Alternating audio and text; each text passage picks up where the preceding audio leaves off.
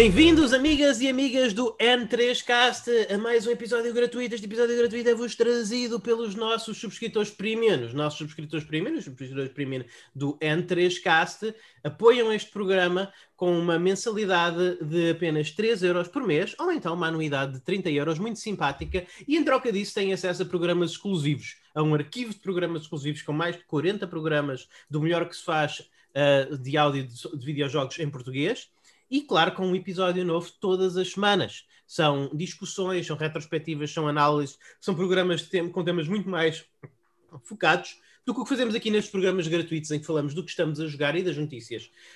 Um, podem tornar-se subscritores aí da www.n3.net. Eu sou o vosso anfitrião Luís Magalhães neste programa sobre videojogos em português e comigo está o meu co-anfitrião Daniel Costa, finalmente retornado depois de, alguma, de algum tempo de ausência. Olá pessoal, é um prazer estar de volta, desta vez com uma farta barba, portanto uma densa floresta, um denso matagal na cara, uh, que eu sinto-me adulto, mais adulto com esta barba, e sinto-me incapaz de encomendar jogos japoneses para a PS3 às 3 da manhã do eBay. Alegadamente. Portanto, as más línguas dirão que nem a barba impede isso. Isso mas... nunca acontece. Nunca acontece. Nunca acontece. Portanto, okay. a barba fortifica essa, essa solução. Sim, sim. E também connosco está, claro, o sempre presente trianfitrião Pedro Francisco Magalhães. Olá a todos, espero que se encontrem bem. Mais uma vez eu vou ter tentado falar baixinho, porque aqui em casa é manhã e está o pessoal ainda quase todo a dormir. Tudo bem, quase não se nota, Pedro, não te preocupes muito com isso. Enfim, uh, vamos, uh, vamos falar do que estamos a jogar. E, e Daniel, retornado, por favor, Sim. o que é que tu tens andado a jogar? Epá, eu, é verdade, eu desde a última vez, eu acho que já não, não, não participo há cerca de duas semanas no programa, uh, e nestas duas semanas confesso que lá está. As razões que me levaram a não participar também impediram que eu jogasse muito, mas joguei duas coisas. Muito brevemente, falar sobre Sakuna, of Rising Ruin, um jogo que o Luís Magalhães já jogou e já falou aqui também sobre ele. Sim. Uh, devo dizer-vos que, uh, muito rapidamente, Sakuna não é para mim. Pá. Não, lamento. Sakuna é uma espécie de Farmville com bom gosto, mas ainda assim não deixa de ser Farmville. E eu não consigo gostar deste género de jogos. É uma coisa absolutamente inacreditável. Tenho muito gosto em tê-lo na coleção. Uh, até porque é um jogo que foi feito, permitam-me aqui a, a, a, linguagem algo crua, mas que foi feito por duas pessoas, apenas, um micro estúdio japonês. É uma espécie de milagre tecnológico e artístico. O jogo é lindíssimo, uhum. de cair para o chão. Se gostam do estilo gráfico de Okami, Uh, joguem, uhum. não digo comprem, mas joguem Sakuna. Uh, mas, mas o meu interesse é um jogo para o Wii, porque é um jogo sobre carregar no quadrado para plantar e recolher arroz. Uh, e tem também um sistema de combate, portanto, uhum. eu não vou descrever aqui o jogo, estou só a, a comentá-lo porque o Luís já, já descreveu anteriormente no, no, no, programa, mas tem também sistemas de combate e é muito sacarina, pá. é muito Prozac em tudo o que faz. É. O jogo não é não é particularmente bom em nada do que faz, é aceitável, é competente, mas em 2021, uh, ah, com, com, com, os limites e com as, com as dificuldades que nós todos temos em encontrar tempo para jogar, de facto não me sentiria confortável em emprestar 40, 50 horas a Sakuna, porque não, não parece um jogo particularmente, particularmente nem mecanicamente interessante. Tem outras coisas interessantes, mas eu estou curioso em, em mergulhar ligeiramente nisso. Não, é claro que eu não quero falar muito de um jogo que claramente não te cativou, mas gostava de tentar perceber um bocadinho mais porque é que não te cativou. Talvez tenha a ver com aquele período de namoro, não é? Talvez tenha a ver com é. o facto de que se calhar ele demora. Porque eu não tenho essa, isso que tu descreveste, Sakuna, eu não tenho essa concepção de todo Uh, não, não diria que é só um jogo sobre, essencialmente, sobre plantar, carregar no ar para plantar arroz. Acho que a própria plantação do arroz, à, à medida que tu vais avançando no jogo, revela muitas nuances, Sim. sempre à base de mini-jogos, claro, mas é muito mais do que é preciso mais timing, é preciso pensar um bocadinho mais, tens decisões a fazer. Portanto, eu não acho que seja isso, mas talvez realmente o jogo não revela essas, essas nuances que o tornam mais interessante muito cedo. Eu não vou dizer que tenho 40 horas de saco, não, tenho umas, umas, umas 3 ou 4, mas uh, não, mais uma vez, eu, eu, nunca, eu nunca digo às pessoas que elas devem investir 4 horas num jogo para perceber se gostam delas ou não. Eu acho que isso é ridículo. Portanto, para mim, houve qualquer coisa que o jogo fez que me levou a investir esse tempo e no final desse tempo eu estava, eu gostava. Epá, não, não, não figurou no top 5 dos meus jogos do ano, terá entrado talvez, eu acho que eu acho que na minha lista, quando eu estava a organizar todos os jogos que eu joguei, é capaz de ter ficado para aí em décimo ou assim, Oh, já não é nada mal. Mas, mas estou longe de dizer. Mas não, não sei.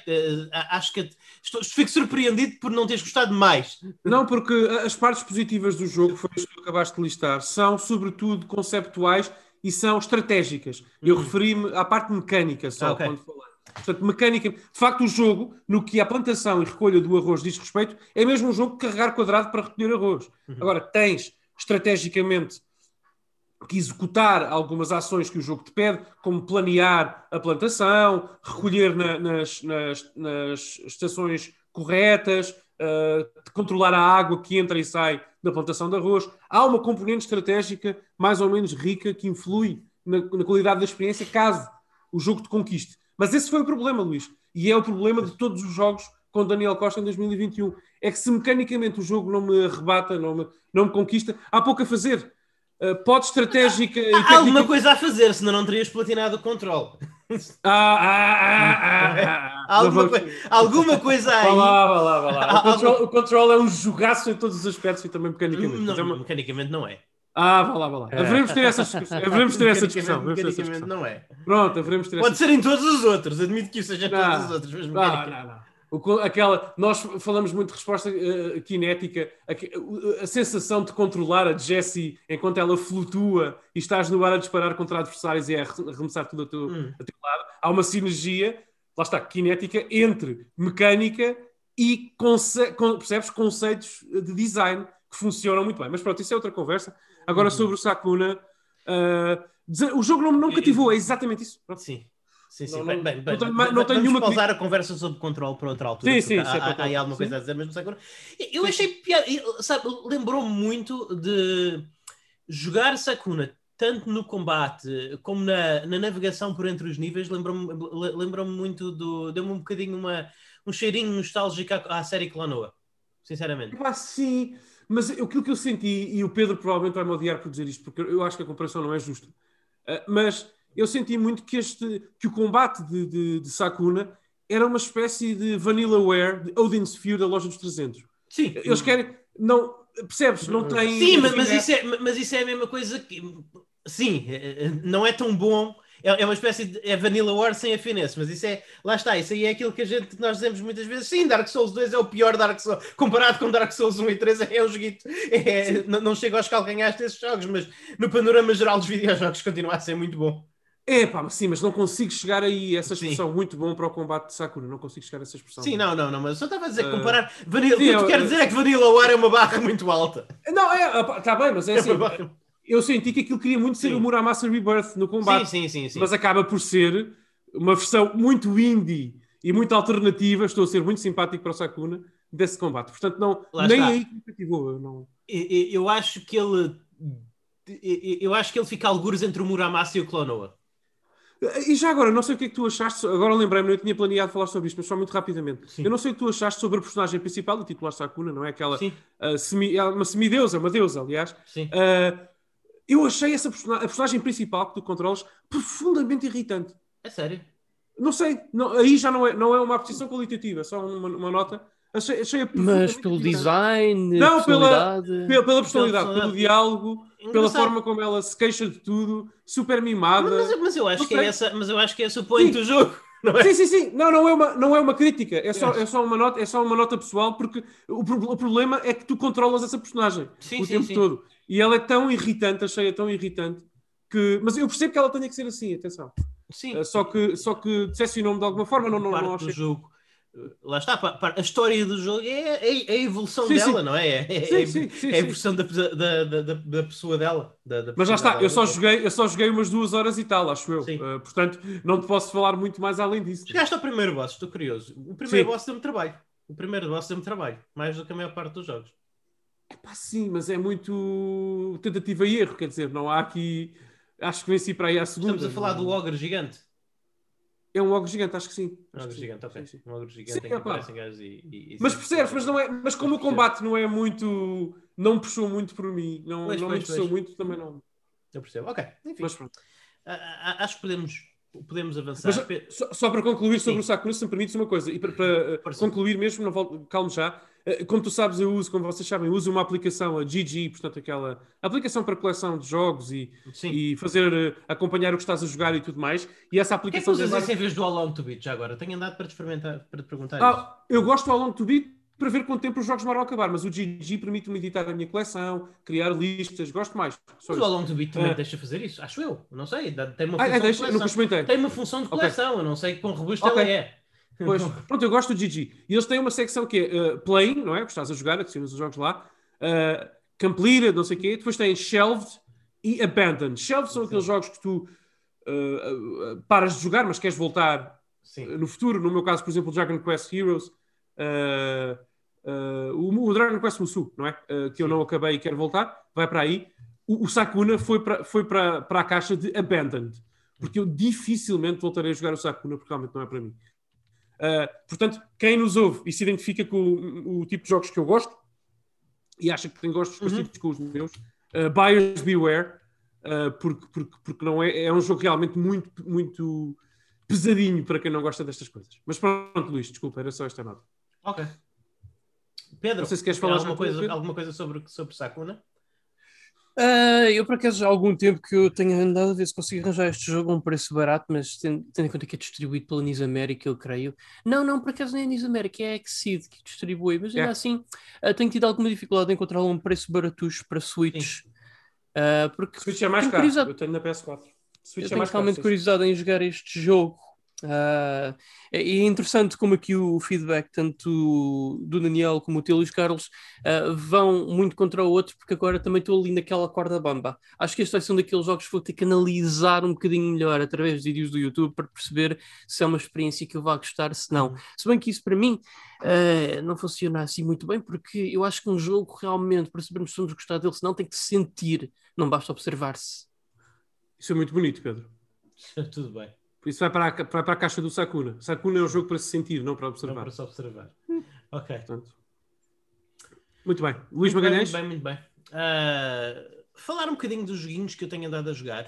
Uh, um, um, pequeno update. Bem, vamos fazer isto, vamos, vamos saltando. Eu quero falar de três jogos, mas dois deles posso falar em conjunto. Uh, portanto, falar do jogo que eu acabei, que foi Animal Crossing New Horizons. Acabei. É possível acabar o jogo. Acaba-se o Animal Crossing? É Bem, tens créditos, pronto, tens lá Sim, um tens evento. Créditos. Tens um evento, uh, quando alcanças esse evento, vês os créditos. Vês os créditos. E depois, okay. pronto, é, é, é, tipo free roaming. Podes, continuas a fazer a tua vidinha na aldeia, podes continuar a progredir a tua aldeia barra ilha, etc, etc, etc. Ou seja, o jogo não, não é, ok, game over, agora começas do princípio outra vez. Não. Então é, é, como é como a maior parte dos open world games hoje em dia. Depois de ver os créditos, estás solto para fazer o que te apetecer. Ok. E inclusive o jogo dá-te umas novas coisas que tu podes fazer que são até interessantes depois de veres os créditos. Portanto, nisso e, e, isso, isso, é engraçado. Mas basicamente agora a, a, a, ideia do jogo, agora a força motriz do jogo é, é, tentar obter classificações melhores, criar um sistema de classificação tanto para a tua casa como para a tua ilha e tentar completar o museu, arranjar todas as coisas que faltam no museu e completar as tuas, as tuas coleções. Portanto, agora basicamente torna-se um jogo de completionismo. Yeah. Uh, mas Número um, fiquei contente por o jogo me dar um objetivo uh, e, e deixar-me, não, não me dar assim, não, não me dar assim nenhuma forma rigorosa de chegar a esse objetivo, deixar mais ou menos que eu decida por mim o que é que eu tenho de fazer para conseguir chegar a, àquele objetivo e depois, concluído o objetivo, dar-me uns créditos. Gostei disso, gostei disso. Achei algo desapontante, que foi muito mais fácil do que eu estava à espera. Uh, basicamente, o objetivo é, uh, sabem aquele personagem muito famoso do Animal Crossing, que é o cão que toca guitarra? Sim, sim, o KK. O KK. O KK, pronto. O objetivo é basicamente que, colocar a tua ilha, eh, evoluir a tua ilha de forma a que ela se torne apelativa suficiente para ele visitar e, e dar um concerto.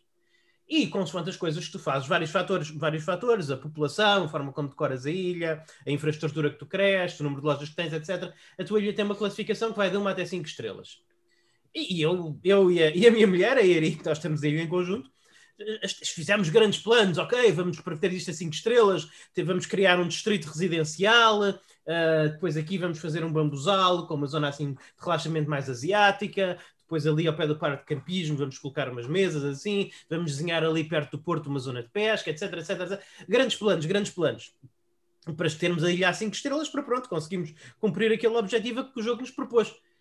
E depois, uh, e depois, começaste a ter considerações mais políticas sobre, uh, por exemplo, devemos, devemos legalizar as salas de chuto, sim. coisas assim, não é? Coisas assim. Sim, sim. sim. Problemas normais da construção da cidade. Sim, Exa exatamente. Pronto, estávamos, estávamos a fazer isso, a, a, caminho das 5 estrelas, chegamos a, chegamos a 3 estrelas e o jogo diz: Ok, está bem, conseguiste, o que é que é? Vem cá. Não, Hã?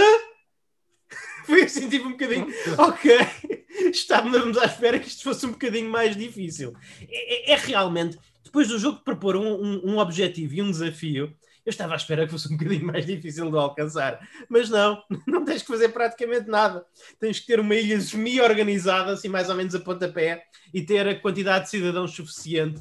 Uh, e, e, pronto, e o que é que vai lá e, e vês as coisas. Portanto, eu não sei se calhar o seu par estar à, à, espera de desafio num jogo de Animal Crossing. Eu percebo porque, é eu percebo porque é que a equipa de, é retrospectiva, eu percebo porque é que a equipa de desenvolvimento tomou esta opção, porque o Animal Crossing é, é, é um jogo que é um jogo para toda a gente. Não diria que é, é, é, um, é um jogo. Acho que é um jogo casual no sentido bom da palavra. É um jogo para se jogar casualmente. Não é que não seja um, um não, é, não é que não seja um jogo com rigor naquilo que faz, mas é um sim, jogo sim. que é pensado para se jogar casualmente.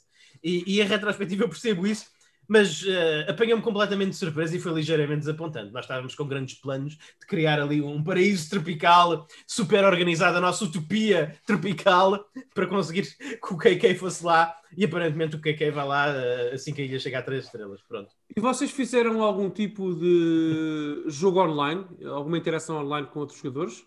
Para, para fui a.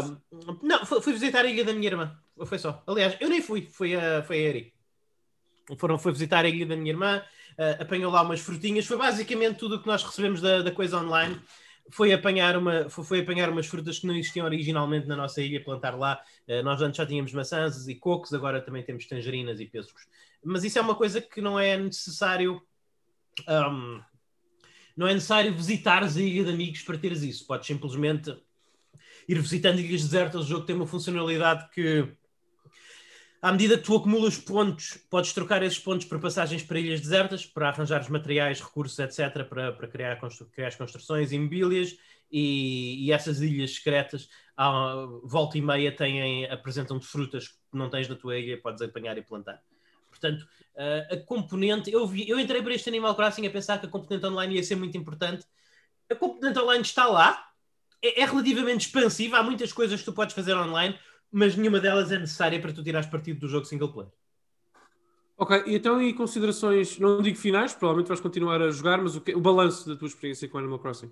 É, é, muito agradável, é, é, basicamente é o meu ritual de manhã. É, eu, eu antes costumava tirar um café antes de começar a trabalhar, tirava o café, ficava assim uma meia horinha, 45 minutos no YouTube e agora não, prefiro fazer Animal Crossing. É uma, coisa, é uma forma bastante relaxante de eu começar o meu dia, vou lá, vejo, vejo quais é que são, uh, vejo quais é que são o, o, os itens que o jogo me propõe a fazer para ganhar mais dinheiro naquele dia, uh, recolho uns materiais, apanho uns fósseis, vejo se encontro insetos novos. Uma coisa muito. O jogo também te incentiva a revisitá-lo, porque os insetos e os peixes. Uh, e, e, e, até acho que a, a restante fauna marinha que tu podes, que tu podes recolher varia consoante os meses e consoante as estações do ano. Portanto, para completares as tuas coleções, tens de ter uma relação. Não, não, é, não é necessário ser uma relação diária, mas tens de ter uma relação de ano inteiro, de um ano inteiro pelo menos, com o jogo, para se quiseres ser compulsionista. E é, é um, a pessoa cai num ritmo agradável. Acho, acho, um jogo bastante, acho um jogo bastante agradável. Um jogo, lá está, um jogo casual, um jogo de relaxamento. É, é, é a maneira ideal de começar a minha manhã com, meu, com, meu, com a minha canequinha de café. Ótimo. Ok, understood. Hum. É isso. Que bom, que bom. E a Eri gostou também da experiência? Sim, ela está a gostar, ainda, ainda gostou mais do que eu. Ainda gostou mais do que eu. Provavelmente está a jogar neste momento enquanto estamos está, a gravar isto. Está a jogar neste momento enquanto estamos a gravar isto. Confirmo. Boa, Confirmo. Boa, boa, está a fazer landscaping. Spoiler alert: uma das coisas que tu podes fazer depois de completares o objetivo é, é passas a poder fazer landscaping da ilha. podes começar a, a, a, aumentar ou diminuir montanhas, a criar ou remover riachos, a colocar estradas, etc, etc, melhorar a, tudo, tudo estético. Não, não tem, tem muito poucas tem muito, em termos de mecânica, há muito pouca influência. Há, há, há, realmente peixes que tu só podes apanhar se tiveres rios e lagos nas montanhas, mas fora isso, não altera muito o layout da tua ilha, mais ou menos irrelevante para propósitos mecânicos. Uh, mas, mas sim, uh, é, uma, é, é, uma, é uma coisa que tu passas a poder controlar depois de teres o KK a visitar a tua ilha. E é, é mais, lá está, abre mais as dimensões do que podes fazer para, para configurar a, a, tua, a tua área de jogo. Portanto, é, é fixe. É fixe, é bem agradável. All hail KK. Exatamente. Muito bem. Muito bem, Pedro, alguma questão ao Luís sobre o Animal Crossing? Ah, desculpa, só queria dizer, acrescentar uma coisa. Não, Pedro, diz lá e eu acrescento no fim, para não estar a ser muito monótono, não está sempre hum. a mesma pessoa a falar, Não, é só que realmente não há muito que eu tenha comentado. O Animal Crossing é tipo, que apenas acho que, por muito engraçado que seja, não é bem o meu tipo de experiência, lá está. É bom saber que é terminável, QB. Sim. Mas pronto. Sim, mas, mas pelo que o Luís explica e pelo que eu tenho visto também online, não é. É um jogo que tu, tu podes ter podes ter mais de 200 horas após ver os créditos, quer dizer, não Sim. é um jogo. Sim, percebes? Sim, os créditos uh, estão lá. Yeah. Os, os, créditos estão lá. É, é, é, é a Nintendo. A, a, é um goalpost. É um goalpost. É, é, é a Nintendo a piscar o olho a pessoas como nós, que sabem que yeah, gostam yeah, de ter um objetivo e ver uns créditos. Yeah. Não, mas isso é ótimo. Isso é ótimo. Sim. Isso é muito bom. Enfim, mas uh, o, que eu, o que eu me lembrei à medida que jogava e gostava de falar aqui em jeito de terminar é que este foi o meu. Este foi o meu primeiro Animal Crossing depois do GameCube, portanto eu tive muito tempo afastado ah. da série. Yeah. E a ideia que eu tenho comparando esses dois jogos é que o da GameCube é mais mágico. Uh, não sei porquê. Há qualquer coisa no, no setting da floresta que eu acho intrinsecamente mais interessante do que o setting da Ilha Tropical. O setting da Ilha Tropical parece um bocadinho mais banal. Mas também havia o facto de que o, o, no da GameCube quase nada era explicado. Tu tinhas que descobrir praticamente tudo. Enquanto que aqui está tudo muito bem registradinho. Como este é um jogo de 2021. Não estou a dizer que isso seja mau, mas uh, uh, dá uma sensação diferente. Porque, por o fator exemplo, descoberto é um bocadinho Exatamente, reduzido. o fator descoberto é reduzido. Tu, tu, apanhas um peixe, tu vais à tua enciclopédia e diz lá: este peixe aparece uh, nestes meses Este peixe aparece nestes meses, não aparece nestes meses, aparece neste tipo de água, aparece na água profunda, aparece na água do mar, aparece na água de montanha, etc. Tu no da GameCube isto era muito mais arcaico. Eu nem me lembro se na GameCube tinhas museu, acho que tinhas, porque tinhas fósseis. Então faz sentido ter sim, museu. Sim, havia museu, havia, havia, museu, havia, havia, havia, museu, mas era tudo muito mais. Tu tinhas mesmo que descobrir as coisas, tinhas mesmo que. Tinha, tinha, não, não era. Aqui uh, o, o, o, és mesmo guiado muito muito passo a passo o, o que é que has de fazer para evoluir a cidade e tudo mais. Há, há, muito mais. Este jogo tem muito mais quality of life do, do que o do GameCube, mas em contrapartida, eh, eh, também o elemento da descoberta. De, eu senti que era menos mágico, que tinha menos o elemento de descoberta que o, que o da GameCube original. Yeah, yeah, percebo isso. Portanto, é, é, é, é o que eu tinha foi aquilo que, me, foi aquilo que, eu, que foi mais notório para mim no jogo. Mas pronto. Às, às vezes o, o, design, o, design, dos jogos hoje em dia uh, oferecem, oferecem e disponibilizam-se tanto para te dar a mão Sim. que depois uh, criam quase claro. calos na mão das pessoas, porque nós estás tão habituado a esse, a esse apoio sim, sim. se não o tivesses, hoje em dia as pessoas não classificariam o Animal Crossing como mágico, pois. mas só vago. Portanto, sim. Também eu não estou a dizer que isso seja mau. Eu, eu daqui a bocado, eu, depois, eu, quando, quando, terminarmos a nossa volta, e eu, vou falar dos outros jogos, vou falar de, de uns joguinhos retro, e, e, e, e, lá está. Não quero dizer que atenção, malta, não estou a dizer mal de quality of life. Quality of life importa. Sim, sim, especialmente sim, para nós adultos, com famílias e trabalhos e tudo mais. Portanto, não, não estou a desdenhar disso, só estou a dizer. Mas tira, mas tira um bocadinho também. Tira um bocadinho, exatamente. exatamente. É puxar o tapete, não é? Puxas para um lado, estapas o outro. Exato. Não há aqui grande hipótese. Exato. Okay. Pedro. Coisas ah, que tenhas estado a jogar. Uh, é assim, eu lá continuo no Crosscode porque é um jogo enorme. Isto, isto é um jogo que dá para 80 horas, já me tinham avisado. Uhum. E nesse sentido, apenas nesse sentido, eu já estou um bocadinho arrependido porque eu, entretanto, eu estou aqui a olhar para um jogo que foi recentemente lançado no Game Pass que eu queria muito jogar e tenho aqui outro que foi feito por uma equipa de franceses que andaram a laber sapos. Uh, portanto, e, eu devo confessar que eu devo confessar que o Crosscode está a ser uma experiência assim um bocadinho. É, é, é, é, divertida, eu gosto, mas epá, eu já vejo que eu vou ter aqui um julgaço enorme para, para cobrir até os próximos. É, é, por isso, tu, tá, tu estás a explicar a razão pela qual eu ainda não joguei Dragon Quest 11. Porque eu tenho a certeza que eu vou amar Dragon Quest 11. Ah. Só que, só que num, num, num playthrough de Luís Magalhães, porque eu, eu gosto, eu jogo os RPGs mais lentamente que a maior parte das Num playthrough de Luís Magalhães de, eh, de, de uh, Dragon, Quest, Dragon Quest 11, eu consigo platinar dois Soulsborne. Eu sei, Luís, mas, mas é um jogo extraordinário que vale tudo o resto. Eu não platinei Dragon Quest 11, mas acabei com quase 100 horas e, é uma experiência Exato. que vou levar para o resto da vida, sinceramente. A cena é que se eu não começo já a jogar estes jogos maiorzinhos, a questão é quando é que os começo? Aí pois, tá. pois, pois. É, tem de haver alguma altura que Exatamente. os tenha de começar. Portanto, yeah, yeah, yeah, o, o CrossCode, por acaso, foi mais porque deu-me vontade Exatamente. de finalmente jogar este jogo. Principalmente que saiu um, o último DLC, como eu descrevi no cast passado. Uh, é assim, pois. pronto. Eu, eu antes só tinha falado um bocadinho assim mais superficialmente. Porque o jogo não era grande o suficiente, dá jeito de ter DLC. Pois! Era um jogo assim. Eu só falei dele assim superficialmente das primeiras impressões. Agora eu sinto que posso falar um bocadinho melhor do mesmo. Uh, e aliás, tu até estiveste aqui presente em casa, Luís Carlos, ver-me jogar. E lá, eu já vou para aí com 22 horas de jogo. Eu gosto muito do sistema de combate desse jogo. O sistema de combate desse jogo é muito fixe. É. Só ver jogar, eu gostei muito. Mas eu vou confessar uma coisa: não, não é para mim no sentido que eu não tenho jeito para jogá-lo, porque tem uma profundidade incrivelmente estúpida. No bom sentido, para um jogo assim 2D. Aquilo é um combate que, para além de ter profundidade em termos de sistema de combos, ataques especiais e afins, também tens uma skill tree inteiramente dedicada para isso. Tu podes personalizar o combate à tua vontade. Agora, claro é que o jogo, em algumas circunstâncias, existe nesse aspecto. Até tens combates mesmo que te obrigam obrigam a aprenderes a usar o, o sistema de combate no melhor possível. E eu, epá, eu consigo ver e respeito isso, epá, mas eu, para mim, é, é basicamente a mesma razão pela qual eu gosto de Devil May Cry, mas raramente o jogo. É que não sou bom a jogar Devil May Cry. Acho que o combate exige um bocadinho de mim. Eu, Devil May Cry, tudo o que eu faço é os ataques mais básicos e o dodge. E aqui no Crosscode, basicamente, é o mesmo. Eu acho que às vezes, para aprender o sistema de combate deste, uh, deste jogo uh, de uma boa maneira, isto seria quase como dedicar-me a aprender a jogar um jogo de luta. Oh, Pedro, é eu, está, é. eu estou a ouvir-te e estou a ver imagens do jogo no YouTube enquanto te ouço. Uh, isto parece um bom jogo de Mega Drive. Sim. Eu até vou, eu vou um bocadinho mais longe. Isto parece mais um bom jogo de Super Nintendo em esteroides, Daniel. Até a fonte, se fores ver o tipo de letra, parece que é, é mesmo yeah. do Chrono Trigger e Final Fantasy VI. Mas os gráficos não parecem mais Mega Drive, os sprites. Sim. A mim eu, parece. Eu, eu tenho, lá está, eu tenho, eu tenho o mesmo problema que eu tenho, eu tenho este problema com alguns jogos indie com este estilo retro.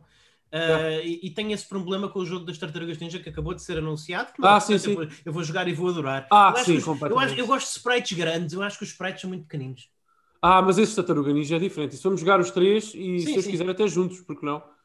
Porque pá, esse, esse é para a vida. Sim, mas, sim, Pedro, mas, mas, mas, mas não, não, não, percebes o que eu quero dizer, Daniel? Percebo, percebo, percebo, percebo. Não, não, perfeitamente. Sim, Parece sim, muito. Sim, sim, sim, sim, sim. Se formos pensar no Hyperstone Ace, por exemplo, ou no Turtles in Time, os sprites são mais carnudos, são maiorzinhos, ocupam mais do ecrã. E como o Pierce Solar, por exemplo, também Sim, também. um bocadinho pequeno. Também são, também são. Yeah, okay. Mas Pedro, o jogo parece interessante. Eu acho que tu também o compraste, não foi, Luís?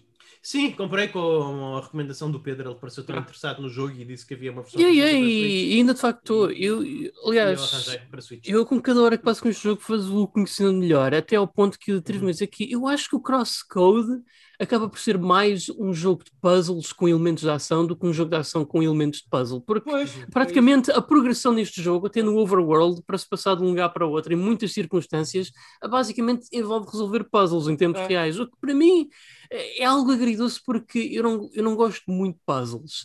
Há aqui uns que para mim pronto, são mais fáceis que outros e acho que quebra um bocadinho do pacing do jogo. Mas eu, por exemplo, agora estou num templo em que basicamente os puzzles são à base de magnetismo e eletricidade. E eu, por acaso, até estou a gostar até agora desse templo, porque eu acho que, eu não sei, eu olho para uma sala cheia de detalhes sobre os puzzles e eu fico tipo, meu Deus, o que é que vem aí? Mas por algum motivo, os puzzles aqui de, deste templo em particular fazem-me clique, até ao ponto de eu os conseguir resolver com alguma facilidade. Mas para haver aqui uma boa noção da coisa como é. Mas eu acho que aqui é onde eu realmente eu gosto da forma como o jogo executa este elemento puzzle. É as boss battles. As boss battles em si, em vez de ser a típica boss battle da and slash uh, a fazer tanque, é, é, tipo, são, são batalhas mesmo tipo puzzles, há lá a variedade, não, uma, cada batalha contra um boss e até com inimigos não é a mesma. Há, sempre ali algo diferente nessas batalhas, graças a este elemento puzzle, o que é algo que eu aprecio bastante. É. E vamos ver até ao fim. Eu tenho ouvido dizer que até ao fim do jogo os puzzles vão ficando progressivamente mais difíceis, mas estou a gostar do jogo, não estou a gostar tanto dele como eu desejaria, mas epá, está a ser uma experiência bastante única e refrescante. E estou a gostar dela. Deixa-me só dizer enquanto, enquanto olho aqui para o vídeo, estou a ver uhum. neste momento a boss battle no YouTube do jogo. Uh, eu concordo ainda mais com o Luís. Sim. Eu, eu gostava que as sprites fossem para aí do tamanho das do Chrono Trigger. ah, menos. mas atenção, sim. há aqui boss battles que são enormes. Não, não, as sprites das tuas personagens. As sprites ah, sim, sim. Ele lembrou muito, mas, mas... quando eu estava a ver, ele lembrou muito o Soul da Mega Drive, mas com sprites mais pequenas. Yeah. Mas eu acho que também essas sprites pequenas, em contraste depois com as grandes dos bosses, dá a transmitir aquele sentido de epicidade na batalha. Sim, tipo Shadow of the Colossus. Terá, Pedro, eu não sei se isto não terá a ver até com o próprio design dos, dos puzzles, o design navigacional, porque, Sim. porque tu assim vês mais do ecrã e tu consegues ter uma perspectiva mais ampla sim, sim. dos puzzles e dos sítios que tens que ir para, para navegar no mapa. Talvez tenha a ver com isso, mas não. não. Enfim. Acredito que sim. É. Mas já parece muito interessante. Vou adicionar aqui a minha, a minha wishlist. Parece um jogo bastante Olha, mas, mas já agora, Daniel, eu aproveito Diz. para dizer, eu, eu, eu escapou-me isto por completo, mas eu acho que este jogo está incluído no Game Pass. Ah, tá, ah, está, sim, senhor. Está, sim, senhor. Está, sim, senhor. Ele está. bem visto. Mas há uma versão em caixa para Switch, que é que, é que vocês têm? Ah, e até PS4, talvez. É que eu tenho, okay. Sim, mas isto, isto, isto, para mim é um jogo que querido da Switch, até mesmo lá está. Se eu vou. É muito mais fácil para mim jogar um jogo de 80 horas na Switch do, que na, do que na PlayStation 4. Ah, sim, há, às, vezes, por, às vezes, por exemplo, a minha mulher gosta de estar a ver umas séries no Netflix que eu não tenho assim grande interesse, mas eu quero estar com ela, seja como for, então estou a jogar Switch, uma coisa do género. Não, não, mas isto para mim realmente é jogo de Switch, porque há aqui puzzles que epá, é preciso ir ao YouTube para resolver, são tão difíceis pá, que eu, eu, eu, eu não faço alt tabbing, porque pronto, isso uh, traz problemas ao meu PC, mas também. Mas, mas, mas epá, é mesmo, é mesmo jogo okay. para Switch. Daniel, regressamos a ti. Sim, epá, eu agora estou aqui numa encruzilhada, amigos, confesso-vos isso, porque se. Uma encruzilhada eu... animal? Uma encruzilhada animal, sim. Uh, não, não tanto, mas enfim, mais, mais ou menos, mais ou menos, mais ou menos, mais ou menos. Porque se eu me ponho a falar do próximo jogo e do, do segundo jogo que eu joguei esta semana a sério, se calhar fechamos o podcast neste tema, e não pode ser. Vou tentar ser rápido.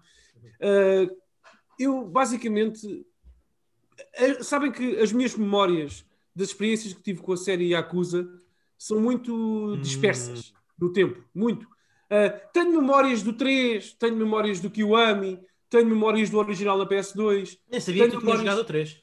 Sim, eu joguei na PS3. Uh, ah, joguei lá um bocadinho. Eu, eu tenho memórias. 3 na PS3. Exatamente. Eu tenho, lá, eu tenho memórias muito, sabem, estão muito descoladas do tempo Sim. e não tenho uma linha cronológica da experiência e da história uh, bem solidificada na minha cabeça. Okay. E, consequentemente, quando eu vejo uh, todo o meu feed do, do, do Twitter, uh, toda a gente que, que eu gosto uh, falar sobre Yakuza, eu tenho presente aquilo que as pessoas estão a dizer e eu tenho experiência na série, mas está tudo muito fragmentado. E então eu decidi, olha, como, objetivo, como um dos objetivos em videojogos na minha carreira de jogador que tenho para 2021, a começar e acabar a série Yakuza, do início ao fim. Nem que sejam os únicos jogos que eu vou até ao fim. Eu vou tentar. Desculpa estar-me a rir, eu não, não estou a rir por estar a gozar contigo, Daniel, mas é que, sabes, é que esse foi o meu, obje... esse foi o meu objetivo de 2020. Mas calma, eu, calma. E eu fiquei a meio. Calma. Fiquei a meio porque é muito. É muito, não. mas eu hei de conseguir. Nem que seja até ao dia 31 às 11h59. 31 de dezembro às 11h59. Uh, eu, eu estou porque... a meio. Faltam-me o, faltam o 5 e o 6. Faltam-me literalmente ah, o 5 e o 6. E o 7? Isso, ah, pois é, e o 7 agora. Ah, pois é. Eu, não, mas, eu não contei o 7. Eu, não, eu também não contei o 7 porque o, o 7 é. O Sim, 7 é está ligado. Atenção, é, eu já ouvi pessoas dizer que não é preciso jogar os outros não, não para é. entender Sim. o 7. Não é. Isso não é bem assim. Não, não, não, não, não é, não é, não é. Isso não é bem para assim. a história principal, não, não é. As, As referências. Mas, mas, são referências importantes para tu, porque sim, há, sim. Há, há, muitas, muitas coisas que acontecem na série principal e Acusa uh, são. Uh, são pilares de acontecimentos que acontecem no set. Então, sim, sim, sim, sim não, não, é. O que o set não é, é a continuação da história do Kazuma Kiryu. É uma história de uma nova personagem, mas essa nova personagem, muito do que lhe acontece, eh, provém de, provém de ecos de coisas que o Kazuma Kiryu fez em que o Kazuma Kiryu teve envolvido. O que eu queria dizer é que no set tu podes começar e acabar e ter uma experiência Sim. que te completa super uh, e que pois. percebes o que está a acontecer. Agora não tens é referências. No Japão, no Japão, este jogo é o Yakuza 7. 7, sim, sim, sim. Portanto, isso não é por acaso. Sim, sim, sim. Não, não, não. Mas pronto, eh, eu, eu decidi, epá, agora ou nunca, vou recomeçar Yakuza 0. Uh, pus o disco na PS4 numa madrugada de insónias e não quer saber. Na PS4 não, na PS5, neste caso. Sim. Uh, epá, este e, jogo e é fantástico eu numa semana tenho 10 horas de jogo, só jogando à noite. Eu não sei como. Uh, mas uh, eu não sei o que vos diga. É, é, é, um jogo extraordinário, como eu me lembrava. É um jogo absolutamente magnífico. É, é o único jogo que eu joguei na minha vida inteira em que as atividades laterais, os uhum. mini-jogos, uh, as pequenas coisas que tu fazes no mapa uhum. do jogo, não apenas contribuem para o desenvolvimento da tua personagem, neste caso do, neste caso do Kiryu, mas são fundamentais. Portanto, os mini-jogos, a atividade lateral, Sim. é o jogo. É a proposta do jogo. Uh, quase tudo o que tu fazes são coisas laterais à história. Uh, porque se tu quiseres pegar em Yakuza Zero e acabar os 13 capítulos, penso que são 13, se não me falha a memória, os 13 Sim. capítulos da história, tu fazes aquilo se calhar em 25, 30 horas. Ou seja, menos. é um jogo. Menos, menos. Em 25. Tu fazes aquilo instante. Agora, uh, ninguém acaba Yakuza Zero com 20, 25 horas. Uh, acabam sempre com 100, 80, 60, porque de facto uh, é um jogo que pede que tu vivas naquele mundo. as personagens são magníficas. É o único jogo que eu conheço em que eu posso acabar uma sessão de karaoke bêbado, alguns em Kamurocho, que é uma versão ficcionada de Shinjuku em Tóquio, uhum. e depois ir fazer corridas de, de carros, carrinhos telecomandados. Sim. Uh, portanto, uh, não, não, é um jogo absolutamente fenomenal, não há muito mais. Já, tudo que, o que havia para dizer sobre a Yakuza Zero já Sim. foi dito por muita gente, mas. Uh, e, há uma muito... coisa, e, há uma coisa muito interessante entre a Yakuza Zero e, e especificamente a Yakuza Kiwami 1 e 2. É, é, é, que eles aproveitaram que fizeram os remasters, portanto, remasters barra remakes, acho que é justo chamar de remakes, sim, de Yakuza sim, sim. 1 e 2, do, do, do, porque muda, muda mecanicamente, muda consideravelmente. Uh, o, São remakes. Portanto, os remakes do Yakuza 1, 1 e 2 foram feitos muito próximos desse jogo. Do, sim, sim. Então, uh, há várias, há várias storylines secundárias, storylines de mini-jogos, que atravessam os três jogos e é muito engraçado. Portanto, jogá-los os três de uma vez. Depois tu chegas ao Yakuza 3, que não foi remake, foi só remasterizado para yeah. a PlayStation 4, e notas uma grande quebra. notas uma grande ah, quebra, é. porque de repente muda, as mecânicas mudam, as mecânicas mudam, são aquelas mecânicas mais arcaicas, eh, eh, as mini histórias já não estão tão conectadas aos três jogos anteriores e tudo mais. Notas uma quebra muito grande. Ainda há lá uns cheirinhos disso, mas notas uma quebra grande. Enquanto que esses três jogos estão muito, muito ligados. Essa trilogia inicial, o 0, 1 e o 2, estão mesmo. Eles podiam ser, digo, eles podiam ser um único jogo e, e deixa-me só, deixa só referir mais duas coisas sobre a Yakuza Zero para avançarmos, mas e eu sinto que vou voltar a falar sobre este jogo, portanto. Gostaste do sistema de combate? Porque eu lembro é, é, eu de combate, o sistema de evolução do personagem eu não gostei muito. Sim. É, é, mas o sistema de combate é, é, muito bom. É muito bom. Eu não, eu não me lembro se é o único jogo da série em que tu evoluís a tua personagem e compras habilidades com dinheiro, mas penso que é dos poucos, se não for o único. Normalmente tens level ups e tens outros sistemas. Uh, mas aqui usas o dinheiro com que dinheiro, ganhas. Não, com, no, nos, outros com, com, nos outros com experiência. Com experiência, exatamente. Aqui, aqui é com dinheiro. Aqui, aqui é com dinheiro, porque. Aqui, aqui, e há uma razão narrativa para isso. É não, há, há, mas é, eu, já lá vou. Já lá vou. É em termos de evolução, desculpa, tu, tu, antes, sim, sim, tu sim, não tinhas isso no 1 e no 2, mas tens no Kiwami 1 e no Kiwami 2. Exatamente. E não tinhas isso no 3, mas tens no 4, no 5 e no 6. Pronto, é um bocadinho. Portanto, basicamente, neste momento, se vocês forem jogar as versões mais modernas dos Yakuza, os únicos jogos em que vocês não, não conseguem comprar habilidades para as personagens é o 3. É o único. É o 3, as versões é mais modernas, exatamente. É o, é o 3. Uh... E o 4, no 4 podes comparar habilidades, mas é um bocadinho. É, Porque eu acho que o original. não, tens muita, não tens muita flexibilidade. Eu acho que o original uhum. 1 e 2 de PS2, os originais, eram com sistema de pontos também. Era, memória, Era com sistema de pontos e não, não, não, compravas necessariamente as coisas à medida que as evoluindo ias ganhando. Sim, não havia, não havia muita flexibilidade. Mas sobre, sobre o sistema de batalha, eu quero, eu quero aqui desmistificar uma coisa. Enganem-se as más línguas que continuam quase invariavelmente, quem bate em acusa eh, acaba por sempre tentar atacar a simplicidade eh, do sistema de combate e a não complexidade mecânica que o jogo oferece. Desculpem, não. Não aceito essa crítica, porque isso é a mesma coisa que criticar o sistema de combate do Streets of Rage. Isto tem um propósito, meus amigos. Tu aqui em Yakuza Zero tens três stances, três formas de combater, uma quarta, se quiseres acrescentar, Sim. usar uma arma, não é? Que é quase uma stance separada. Uh, epá, e as três funcionam muito bem, são muito diferentes umas das outras. E claro que é assim, eu estou na hora 10. Quando eu estiver na hora 60, naturalmente que o peso das horas trará uma visão diferente daquela que eu tenho agora e admito um, o fator repetição, sobretudo para uma pessoa como eu e o Luís, por exemplo, que querem fazer as sidequests todas uhum. e fazem muitos combates no mundo aberto. com certeza que o fator repetição está lá presente. Portanto, são sempre as mesmas três, três os ataques depois também Sim. acabam, acabas de ganhar ataques novos, mas é muito divertido e são muito variadas. As stances são diferentes, permite que experimentes coisas. E há mais uma coisa que eu quero dizer: quem pensa que pode fazer button mashing em Yakuza 0, desengane-se. Há alguns bosses, mini-bosses, uh, uhum. coisas secretas, side stories, em que tu ou dominas bem o sistema de combate ou vais Sim. perder. Vais perder. Uh, portanto, é um jogo que pede, não, não é um jogo fácil, uh, não é um button masher. Uh, portanto, é um jogo acessível, mecanicamente falando, e no combate, nunca combate diz respeito. Eu, eu, só acho que lá está, como tu dizes, é pena, e, e, é uma crítica, eu acho que é uma crítica legítima ao jogo, não acho que destrua o jogo, mas acho que é uma crítica legítima. É, é, é que é pena que ele, ele torna-se menos interessante à medida que tu avanças. Sim, sim, não, mas, isso, mas isso, isso houve, qualquer jogo com este sistema, isso, isso, acaba por acontecer, quer dizer, não, não, não, há, não há outra hipótese, eu percebo essa crítica. Agora, sim. isso não torna o sistema de combate mau, torna-o, no decorrer das dezenas de horas que passas com o jogo, sim. naturalmente algo monótono, porque tu, se investires no jogo, vais dominar o sistema de combate, se calhar na hora 20 ou na hora 25, e depois as, as outras das 30 horas que te faltam, já tens tudo o que precisas. É, é, e só uma última nota. É limpar o chão. Só uma última nota sobre o Yakuza 0, eu sei que temos que avançar. Sim. Uh, este é dos poucos jogos de AAA, vamos considerar Yakuza 0 AAA, acho que é justo dizê-lo. É dos poucos jogos de AAA que eu joguei nos últimos anos. Uh, estou a jogar pela segunda vez, mas agora mais a sério e, e, relembrando os momentos que passei com o jogo, porque acho que nunca acabei, nunca acabei o Yakuza 0. Uh, mas neste jogo não há dissonância ludonarrativa. Nenhuma. Não. O, o Kiryu é a mesma personagem numa cutscene e numa noite de karaoke com, com os seus Kyodai, com os seus amigos. Sim.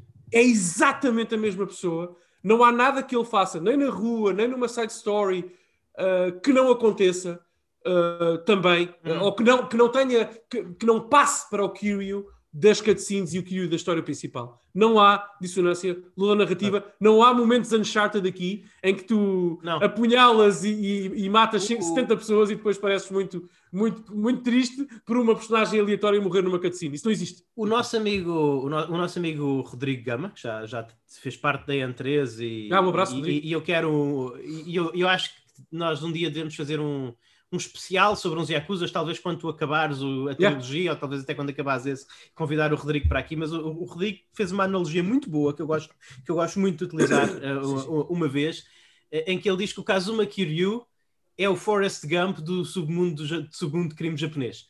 É, é, é, aquele tipo muito. É, é, é, é, aquele tipo relativamente pacato, muito boa pessoa, que só, só em virtude de estar no momento certo, na hora certa, faz parte de todas as coisas importantes, eventos importantes nesse mundo. Sim, sim, sim, nesse, nessa perspectiva, sim. Só não acho que a personalidade do, sim. do Forrest Gump e do, do Kiryu sejam semelhantes, mas. Não, não, não. Sim, sim, sim. Mas, mas pronto, mas acho que é, é, bom estar num mundo, e, e, para mim, pessoal que tem esta pancada com a cultura japonesa, estar numa Tóquio de, de 88, Sim. ver, por exemplo, a Don Quixote, que é uma das lojas, uma das grocers mais famosas do Japão, no, no seu, na sua gênese, em que no, no, momento em que essa loja era, eram só caixas empacotadas umas em cima das outras, uhum. sem organização. Uh, ver, por exemplo, os salões arcade da SEGA em 88, Sim. que era 88, com o Outrun e tudo mais, exatamente como eram uh, na vida real é, é, é, é, é maravilhoso. E, portanto, as primeiras 10 horas foram de pura magia e diversão. E que jogaço, é Yakuza Zero, que jogaço. Vou ter muito mais para falar Sim, sobre ele. E, e esse jogo é, é, muito mais subversivo do, do, que muitos jogos, até jogos indie, até, até, até jogos indie que se apresentam como jogos subversivos e arriscados há, há, muita coisa que acontece especificamente, especialmente no, no, nos Yakuza, acho que é justo dizer em todos, não sei como é que é no set, mas em todos os Yakuza, mas especificamente nesses mais, mais anteriores, mais, mais, mais early, que nunca passaria num jogo ocidental, seria impossível. Sim, sim. Não, não, haviam, sim, sim, haviam despedimentos e afastamentos e, e protestos na internet. Sobre Yakuza Zero, para os mais céticos, eu quero só reforçar aqui três coisinhas. Hum. Coisinha A, Steven Spielberg. Coisinha B, Michael Jackson coisinha C, zombies. Sim. Não vos digo mais nada. Este jogo não okay. se leva muito a sério. Este jogo é uma paródia. Eh, é uma paródia, é uma espécie de drama japonês, uma espécie de novela das oito do Japão, Sim. com uma injeção de, da melhor comédia uh, desse país. Okay. Uh, e é completamente, é uma loucura o jogo. Eu acho que toda a gente devia jogá-lo. Torna as pessoas mais felizes, garanto okay. isso.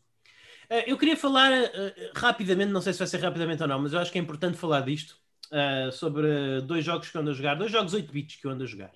Hum. Ando a jogar dois jogos de consolas 8 bits, estou, estou a jogá-las na Switch, porque é extremamente conveniente fazê-lo. Uh, e esses dois jogos são dois jogos que eu sempre quis acabar. São jogos que eu considero históricos, cada um à sua maneira, e eu nunca consegui acabar. Então estou a ver se desta vez os acabo. Que são o Super Mario Brothers e, ah, okay. e, e, e, Fantasy Star. Portanto, para Master, um para a Master oh, e outro para a Nintendo. O, o Super Mario. Super Mario Brothers, eu. Lá está, estávamos a falar um bocado no Animal Crossing que, que é importante coisas de qualidade de vida. E eu nunca nunca poderia. Quando eu era. Se eu tivesse tido uma Nintendo, quando eu, quando eu tinha, sei lá, 10 anos, ou 8 anos, ou 12 anos, certamente que eu teria acabado um, um Super Mario na Nintendo, eventualmente. Mas hoje nunca conseguiria. Hoje nunca conseguiria, porque lá está. É, é, um jogo onde é relativamente difícil arranjar vidas extra e quando, tu acaba, quando acabam as tuas vidas, tu começas a princípio do jogo. E simplesmente não pode funcionar para mim. Eu entendo que eu, eu entendo o valor desse tipo de estrutura. Porque tu às tantas já repetiste os níveis iniciais tantas vezes, já tens aquele cal, já os conheces todos de cor, já és um super-homem a jogar super, já és um super-homem a jogar Super Mario. Mas isso simplesmente não se encaixa na minha vida adulta. Então, eu, eu para jogar este jogo tenho que o jogar numa plataforma que permita fazer save, que permita save states. Uh, eu, eu gosto, por opção minha, lá está, eu, eu, controlo a forma como eu uso os save states. Eu basicamente uso os save states para ter o equivalente, sei lá, a vidas ou continuos infinitas. Grave no princípio de cada nível e é isso. Não ando a usar os save states para, para repetir, uh, a vezes sem conta, saltos difíceis ou coisas do género. Simplesmente grave no princípio de cada nível e pronto, e é isso. Se morrer, recomeço daí. Um, e, estava a jogar Super Mario, Super Mario World assim, e digo-vos mal, eu encravei. Eu tive, tive um nível em que eu tive para aí uma hora e eu não consegui descobrir como passar. Foi yeah. o nível 7.3 ou 7.4, é, é aquele do castelo, basicamente, em que há uma passagem que se torna cíclica. Por mais que eu avance, é suposto em todos os níveis dos castelos que tu eventualmente vais avançando, desvias dos obstáculos, chegas ao Bowser e, e, pronto, e tens aquela coisa de fazer a ponte desabar por baixo dele para o matar. Uh, ou, ou, de, uhum. ou, de, acertar com uma bola de fogo, também o consegues matar assim. Pronto, ok. Neste não. Neste nível é completamente cíclico. Uh, eu, eu vou a uma sala, uh, passo uma sala, tem três caminhos, posso ir por cima, posso ir por baixo, pelo meio. Chega à outra, posso ir por cima, posso ir por baixo. se vou por baixo, chega uma repetição da primeira sala depois lá descobri que há uma combinação, se eu for pelo meio aqui, pelo e por cima aqui, por baixo aqui. Lá chega uma sala diferente que tem uns pocinhos de lava e, um, e, e, um, e uma coisa de fogo para o Mario se desviar. Depois, a partir daí, vou para uma sala semelhante e, e depois regresso à sala com os obstáculos. E, e não encontro maneira, nem cravei. Dei voltas e voltas, tentei várias combinações, talvez desta vez for por baixo e da outra for por cima, etc. Não sei. Ah, das duas, uma. Ou me está a escapar alguma coisa, que eu espero sinceramente que seja o caso, que seja eu que não estou a ver algum detalhe no nível que me desse uma dica para onde ir, aquilo parece tudo igual, né? depois de uma hora de jogo os tijolos já parecem todos iguais, uh, ou, ou isto foi feito para vender guias da Nintendo, que eu não quero acreditar que seja verdade. Quero... Nintendo Power. Não sei, quero, não quero acreditar que isso seja verdade. Quero, quero preservar a ideia que eu tenho deste jogo como sendo um dos jogos, uma das pedras basilares do, do, dos videojogos, que é, que é inegável que é, não quero pensar que ele tem um nível que foi feito exclusivamente para vender guias. Tentaste é... pesquisar online alguma coisa? Não, porque eu não gosto. Eu, eu, vou, eventualmente eu vou fazer isso, mas eu não gosto de fazer isso. Eu gosto de tentar hum. Descobrir por mim próprio. Fizeste o primeiro ou estás a jogar o Lost Levels? Pelo que tu me falas, não, primeiro, sim, primeiro. Não, estou ah, a jogar o primeiro. É, é que esse aí é que sim, é, uma pessoa precisava de guias. O primeiro. É que é literalmente, okay, é, é que não tem não... a ver é que não tem a ver com a minha habilidade enquanto jogador de Super Mario. E eu já fiz aquele nível tantas vezes que eu já passo o nível quase olhos fechados, só que simplesmente ele não acaba. Há, há, ali qualquer coisa que é preciso fazer para destravar a batalha de boss, para, para, para, parar, para, para as salas pararem de se repetir. Que eu, eu, lá está, eu morro por time over, eu morro por time out. É, é, é, não sei. Mas eu lembro-me que, pelo menos, eu tinha Caso ideia de que nesse particular corredor havia, tinhas um, um, um, tipo de feedback. Acho que quando passavas por uma secção correta que ele te apitava. Eu não reparei nisso, mas lá está. Tenho Jogaste jogar... com som? Tenho... Joguei com som, joguei com som, sim. Joguei com som, joguei com som. Mas talvez tenha sido. É possível que tenha sido isso, porque eu estava. Talvez seja isso, porque eu estava a jogar com som, mas a, a, a Iris estava a ver televisão e eu não estava com os escutadores. Quem sabe?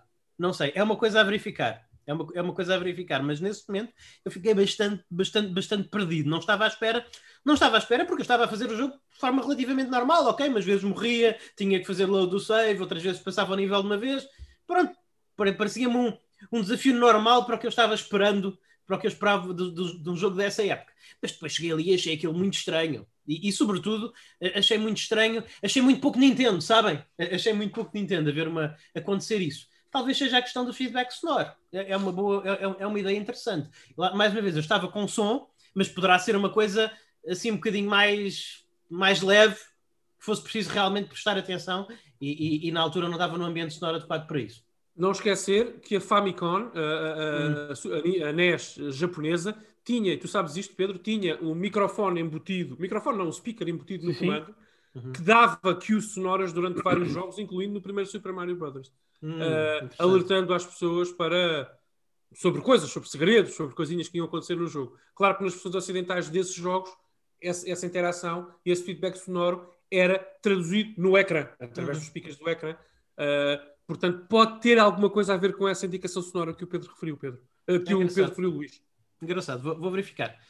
Mas muito rapidamente posso pedir a tua opinião sobre Sim. Uh, pronto, uh, pronto ultrapassado, posto de lado esse problema, Sim. sobre aquilo que eu arrisco dizer uh, que é o brilhantismo do primeiro nível de Super Mario Bros., do design extraordinário, que é pedagógico, educativo, bem construído, desafiante e divertido Sim. ao mesmo tempo. Eu não, não concordo com isso, não sei. Okay. Eu, eu não concordo que... com isso. Eu, eu, eu percebo, ouça, eu, ouça, lá está. Eu olho para aquele jogo e, e eu vejo como eu estou a jogá-lo por um interesse histórico. Eu não yeah. posso dizer que eu me esteja a divertir muito com aquele jogo. Eu estou yeah. a jogá-lo por interesse histórico.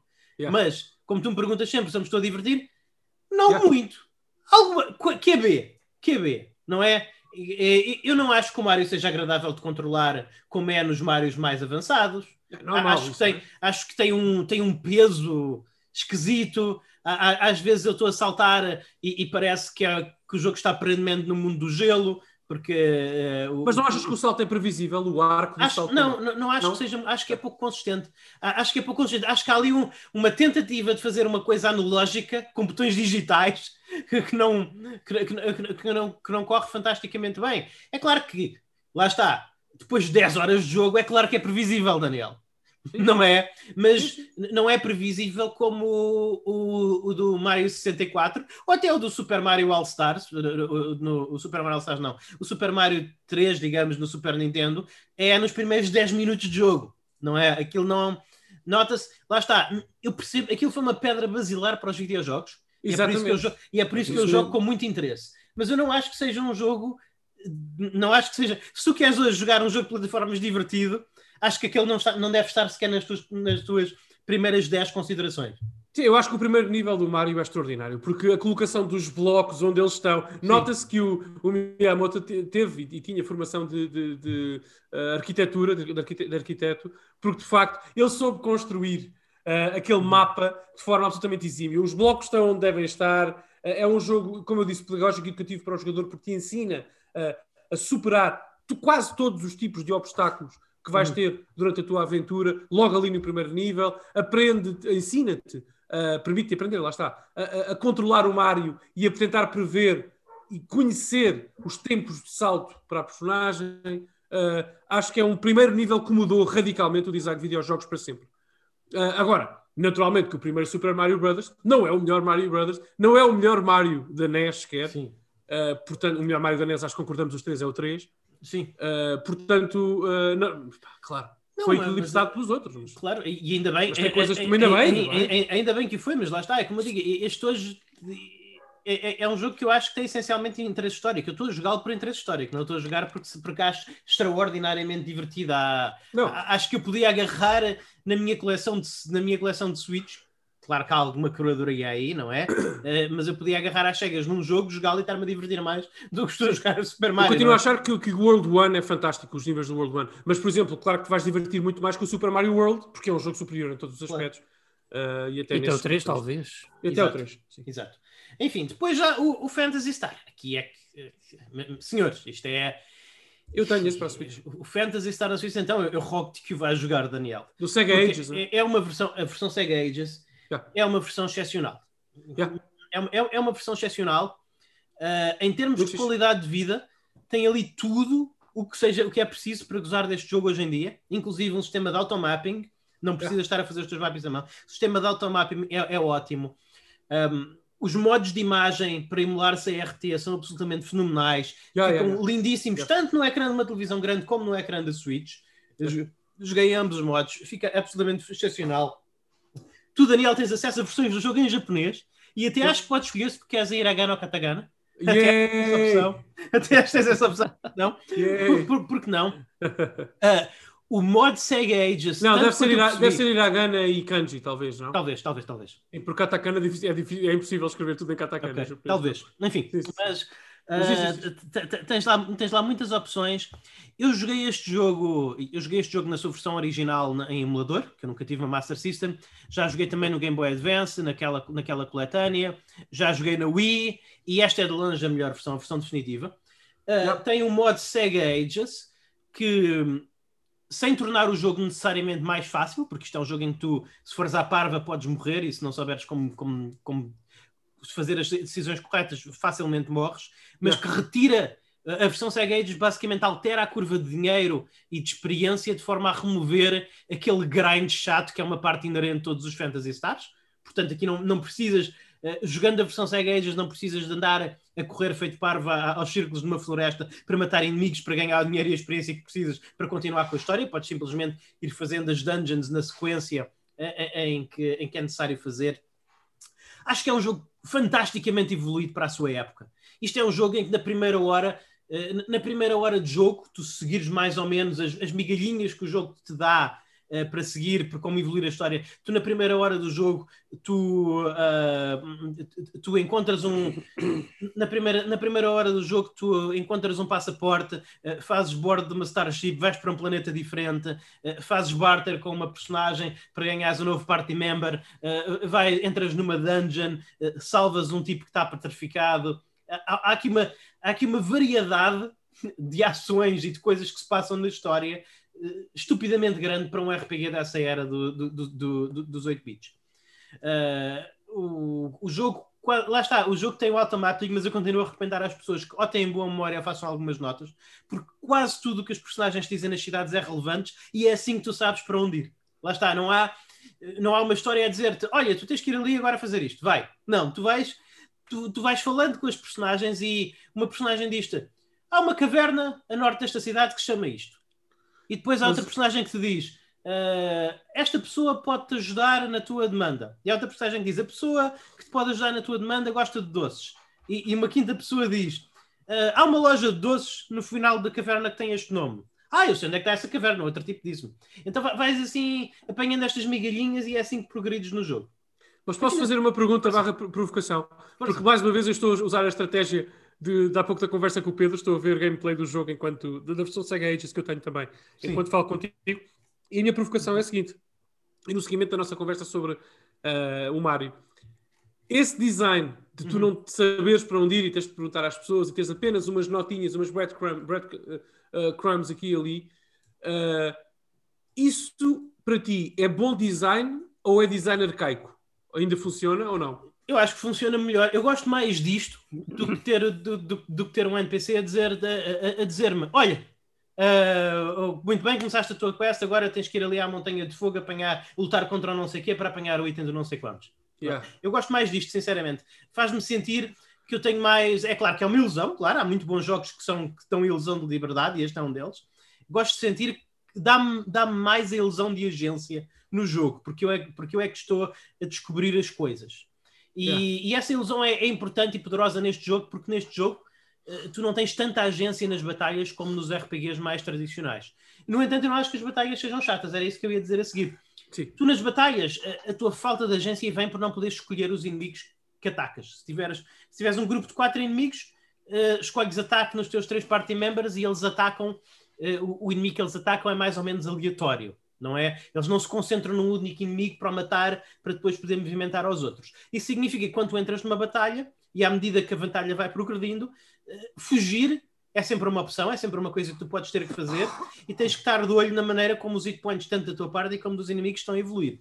Depois, claro, à medida que o jogo avança, vais tendo mais algumas coisas que adicionam um bocadinho mais profundidade estratégica, vais tendo acesso. A, a maior parte dos personagens tem acesso a magias, que mais uma vez tens que gerir o teu pool de, de MPs, mas que têm efeitos relativamente poderosos nas batalhas, tanto em termos de minimizar o dano que recebes, como de maximizar o dano que dás nos inimigos. Mais uma vez, Atenção, malta, isto, é, é um jogo de 87, é um, é um jogo que não, não tem eh, uma, uma, profundidade tática em termos de batalhas como os RPGs a que nós estamos habituados, mas eu achei bastante, achei que continua a ser emocionante, lá está, talvez por esse fator um bocadinho aleatório, eh, eu, há pessoas que não gostam nada da aleatoriedade, eu gosto da aleatoriedade em boa medida uhum. e realmente isso mantém-me interessado, mantém-me interessado nas batalhas. Não é como alguns, alguns RPGs mais deterministas, como por exemplo no, um RPG que eu adoro, que foi um dos meus RPGs formativos, o Final Fantasy VII. No Final Fantasy VII uh, no, no, Final Fantasy VII há batalhas em que eu não preciso olhar para o número, em que eu não preciso olhar para os números. Já sei que já, já sei exatamente qual é que é a sequência que tenho de fazer. Ataque este, este inimigo, mata este inimigo primeiro, mata este inimigo primeiro, etc. E o estado dos hit points e dos MPs é, é, é irrelevante. Este jogo, como tem uma vertente mais aleatória no sistema de combate, estou sempre assim a pensar e, e, e, é engraçado, mas isto é uma coisa muito humana. Quando nós lançamos um dado e calham um 6, nós ficamos felizes. Então, quando a personagem, quando tu escolhes um ataque e a personagem ataca o inimigo certo e o mata, e tu sabes que a batalha vai ser muito mais fácil em virtude disso, tu ficas contente, não é? Yeah. É, é, é, é, um bocadinho. regressa um bocadinho mais àquela. Não é regressa, porque é um jogo dessa época, mas isto é produto de uma época em que os RPGs tinham uma componente aleatória muito melhor, muito, muito maior. E vais-me perguntar, eu acho isso bom, eu acho isso mau eu acho isso refrescante porque é uma coisa que hoje em dia é incomum. Então eu estou a gostar a regressar a esse dia. É claro que eu não queria que todos os RPGs fossem assim. Há uma coisa que eu tenho que sublinhar no discurso do Luís, que é, Sim. e obrigado Luís pela tua resposta, entendo, eu continuo a achar que, que em Fantasy Star 1, especificamente, uhum. Cara, eu acho de Fantasy Star 1 aquilo que tu achas de, de, de Super Mario Brothers é que há aqui um nível de design e de conceitos absurdamente ultrapassados, compreensivelmente ultrapassados, atenção, uhum. mas que só mesmo uma versão Sega Ages deste jogo pode ajudar a, a, a, combater hoje em dia. E deixo aqui a minha recomendação, porque lá está, eu também joguei, não acabei, mas joguei esta versão Sega Ages que o Luís está a jogar e recomendo-a, por favor, pessoal, quem nos esteja a ouvir, não recomendo que joguem o original Master System, nem emulado, nem de outra forma, porque esse custa, esse dói mesmo hoje em dia a jogar. Portanto, se querem Sim. jogar Fantasy Star, joguem a versão. Uh, Estas coisas de qualidade de vida são muito boas, são muito bem-vindas. Uhum. Uh, não alteram fundamentalmente o jogo. Não, não se pode dizer que elas alterem fundamentalmente o jogo. Digamos que esta seria vá, a chamada International Version, como a dos Final Fantasy. Yeah, yeah, yeah, é, é, é, um bocadinho isso. É, é, um bocadinho isso. É. E, e, eu recomendo muito. Mas é, ele é assim, lá está. Tal... É exatamente isso já agora. Não é, lá, lá está, eu divirto-me a jogar este jogo de uma forma que não me divirto a jogar, Super, a, a jogar o Super Mario original. Ótimo, ótimo, ótimo. Não... Eu acho que e, o jogo mais da série pessoas é... divertirão. Lá está, mas agora é claro, este, este jogo foi ultrapassado por pois, todos os que seguiram, tal é como o Super Mario, tal, tal, como, o Super Mario. Mario. É, era exatamente isso que eu ia dizer, porque uh, o grande Fantasy Star para mim é o 4. Sim, desculpa. É, é, nosso também. Acho que, acho que é o, o melhor sim. Fantasy Star. Quer dizer, o melhor Fantasy Star é o Fantasy Star Online. Estou a dizer da série principal, sim, sim, da série numerada. Uh, é o 4. Uh, ah, e de facto, tu jogas o 4. Não é, Pedro? Não sei se concordas. Tu jogas o 4 e depois vais jogar os outros e os outros estão a escalão, estão um nível bastante. Ah, sim, sim. Uh, muito, muito isso, diferente. Portanto, Portanto, fica, fica isso. Pedro, não sei se falta. Obrigado, Luís. Não sei se queres Sim. fazer alguma questão, comentar alguma coisa. Eu ainda tenho muito que jogar o. Quero muito jogar o primeiro. Uh, vai ter de ser a versão Sega Ages, que infelizmente só vou sim. conseguir arranjar digital para a Switch, porque pronto. Uh, sim, sim, reasons, não há, não encaixa. Infelizmente, é. essa é daquelas coisas que devia estar. É como diria o Indiana Jones, it belongs in a museum, mas sim, a Sega não, se quer pôr, não quer pôr isto no museu, que é um cartucho de Switch. Uh, dito isto. Mas já pôs num cartucho de Game Boy Advance, não foi mal. Yeah. É, e essa não é das melhores versões para jogar. digo já. Não, mas é perfeitamente funcional. Lá está, não tem, não tem as coisas de qualidade de vida. Tens Muitos que... glitches e bugs e o som é horrível. Sim, o som não é. Mas, e curioso desta versão sem mas... para, para, os, para, para, para, aquele, para, para as pessoas doentes como nós, tu podes escolher se ativas o chip FM da Master System ou não. Isso é muito fixe. É. Ah, é, sim, sim. Eu ativei, claro. Claro. Uh, pá, eu só me deixo um bocadinho entristecido que não tenham feito uma versão Sega Ages do segundo, porque eu, por acaso, não obstante ser um jogo muito mais difícil, sim. mais confuso, eu gosto, eu, eu gosto imenso do segundo jogo, sim. por algum motivo. Sim, sim. O, o segundo merecia o tratamento Sega Ages, sim. A, a, acho precisa. Que dos, acho precisa que porque quatro, sim. envelheceu pior. Sim, exatamente, acho que dos quatro. O 3 nunca foi assim um jogo fenomenal, mas ainda se joga relativamente bem nas versões ah, que foi lançado. Yeah. O problema do 3 é que foi eclipsado pelo 4, lá está. Exatamente. Exatamente. não só, era muito diferente em termos de feeling e atmosfera, sim, sim, sim, até mecanicamente. Sim, mas em termos de... lá, lá está. Yeah. O 1 e o 2 são os que são piores no sentido em, em que tu não consegues. Literalmente é quase impossível progredir na história se não passares horas a fazer grind. No 3 isso não acontece tanto e no 4 não acontece quase todo. Yeah, é verdade. É verdade. Pedro, não sei se, se, dito isto, não sei se queres passar para mais algum jogo que queiras falar connosco ou se queres passar já para as notícias, diz-me tu. Vamos passar já para as notícias, pessoal, concordam? ok. Por mim? Um quarto de hora para as notícias, malta. Acha que é possível, Pedro? Eu, Eu diria que sim. sim. Então vamos okay. começar uh, com a primeira notícia que vem, vem do GBAtempo.net, uh, que foi algo grande que se passou e que chocou muita gente, que foi a Sony Interactive Entertainment em conjunção com a, com a Endeavor, adquiriram a Evo, um dos maiores eventos de jogos de luta do mundo. O maior. Não, o maior. Isso, maior. Sim, sim. Claramente. Epá, e o que é que eu hei de dizer? Sim, eu acho que ninguém estava à espera disto, de facto. Eu até, aliás, estava no nosso Discord, o, o, o nosso amigo se dizendo que ele, eu vim que é ele, ele, segue imenso a Evo, é mas, mas é assim, a, a, Sony, isto é um evento exclusivo para jogos de luta e a Sony não, não, não tem jogos de luta. Luís. Não esqueças do que disseste, isto é muito bom, já lá vamos. É que a Sony, isto, isto teria-me sentido tipo, se fosse uma companhia tipo a Capcom ou a Arc System Works a comprar isto, mas, mas não, foi a Sony, a Sony, Epá. jogos de luta, tem que ter o PlayStation é assim, All Stars Battle Royale é para PS3. Eu, eu, eu, eu, declaro que eu, eu, eu, declaro que a partir de agora, a partir do momento em que o Evo é mais corporatizado, mais do que já era, acontece uma coisa. Eu, provavelmente conseguirei ser o campeão da Evo do ano que vem, porque a minha estratégia é muito simples. Eu sou um, eu sou um zero à esquerda em qualquer Street Fighter comparado com as pessoas que jogam no Evo. Nada. Não, não tenho hipótese. Mas isso, isso é relevante porque, porque eu agora vou lá, acusa as pessoas, acusa os meus oponentes de me assediarem sexualmente e eles são retirados do torneio imediatamente e eu ganhei. e eu ganhei, porque se o Evo já era um bocadinho corporativo, então agora, adeus. A Sony, a, a Sony tem que ter uma imagem Uh, uh, tem que ter uma imagem super, super limpinha. Ah, sim, sim. Portanto, uh, não sei se. Eles gostam muito desses GWs. Portanto, não sei se. Que, Pedro, se me permitires, até por uma questão de economia de tempo, se vamos já falar claro. sobre esta aquisição. Eu, como costumo dizer muitas vezes, neste momento, pessoal, há dois elefantes na sala. Um sou eu, o outro é o tema principal que, que é afetado e a questão que, que, que devemos tratar no seguimento desta aquisição. Vocês entendem que a partir de agora é a Sony, perdão, é um player da indústria, não é? Apenas um, Sim. que dita que jogos é que são publicitados através do Evil. Ou Sim. seja, a Sony, com esta aquisição, compra o quê? Compra o futuro da narrativa da comunidade de jogos de luta. A Sony controla que holofotes colocar em que jogos.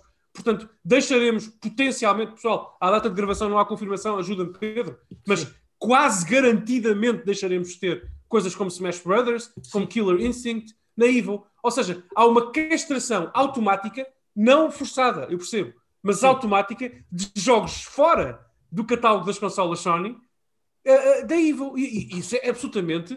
Eu, eu confesso, eu acho que isto preocupa-me. Porque o que é que eu sei? Eu sei, não. só para concluir, Luís, eu sei Sim. que um criador que esteja neste momento, um estúdio, que esteja Sim. a desenvolver, imaginem, um grande jogo de luta para a Switch. Sim. Essas pessoas sabem que o jogo que o jogo delas não vai ter publicidade na Evil. E não vai ser jogado àquele nível. Mas ninguém desenvolve um, grande jogo de luta para a Switch, Daniel. E, tá aliás, bem, mas, o Street Fighter, Street Fighter 5, se eu me recordo, já não, já não saiu na Xbox. Não é? Já não, mas vá lá, mas Killer Instinct é um exclusivo Xbox, Sim. é um jogo ultra competitivo. Tu percebes o que eu quero Bem, dizer? Eu, eu para o futuro. Para o futuro, eu, eu percebo o que tu queres dizer. Eu, para o futuro. E eu, eu, não tô, eu não vou defender que isso é bom. Isso é mau. Eu digo que isto, que isto é bom no sentido em que eu, eu, em que eu gosto de ver uma Sony competitiva. Acho que isso é bom. Não, não, é, é acho, que é, acho que é bom termos uma Sony competitiva na indústria dos videojogos, a competir mais, a empurrar a Microsoft mais, sim, sim. porque isso vai trazer-nos melhores coisas também da parte da Microsoft. Vai fazer com que a Microsoft se mais. Não me entendas mal. Eu respeito isso. O meu ponto de vista eu, é que eu, eu gosto muito agora... de, eu gosto muito da guerra das consolas. Eu acho que a guerra das consolas é bom. Lá, lá, lá está, da, da, mesma forma que as, da, da mesma forma que as guerras reais são boas para as, para as pessoas, para, para o Solid Snake e para os mercenários do Outer Heaven, também as guerras das consolas são boas para nós que gostamos de videojogos. Mas, ó Luís, haverá, haverá, haverão poucas pessoas neste país que, como nós os três, gostem tanto e deem tanta importância à cultura que cada consola tem, à identidade, ao catálogo, à identidade como produto quase, como plataforma de uhum. cada consola, desde a Sega Pico à 3DS, desde a da Stadia à, à Wii U, não importa. Cada consola, cada plataforma tem a sua identidade e, e, os jogos que compõem a ludoteca de cada plataforma são parte fulcral e absolutamente importante dessa uhum. identidade. E eu sei que com esta aquisição, é isso que eu estou a dizer. Realmente, nós, tu não vais ter grandes, grandes jogos de luta na Switch nem na Xbox, que doravante não vais, porque não há incentivo para os criadores uh, em tomarem esse passo. Ou seja, a, a, a, a Sony acaba de comprar o futuro, quase imediato, uhum. mas o futuro dos jogos de luta. Portanto, e eu percebo essa competitividade totalmente da coisa, percebo perfeitamente, eu, eu, faz todo o sentido, mas uh, percebes? Eu acho que a Xbox e Switch, as concorrentes diretas, claro. ficam a perder porque uh, tu, tu próprio, como, como jogador, tens pouco incentivo para, ter, para estar numa comunidade de jogos de luta na Switch de avante, pelo menos num nível macro, percebes? Uh, e isso é Sim. mais ou menos preocupante. Eu não sei se vamos ter Killer Instinct 2, não sei se faz sentido. E eu gostava que existisse. Isso é um excelente jogo. Eu acho uh, que o Killer Instinct, apesar de haver uma. Daniel, eu, eu acho que apesar do novo Killer Instinct ter uma comunidade competitiva vibrante, ele não foi criado para isso. Já teve na Evil.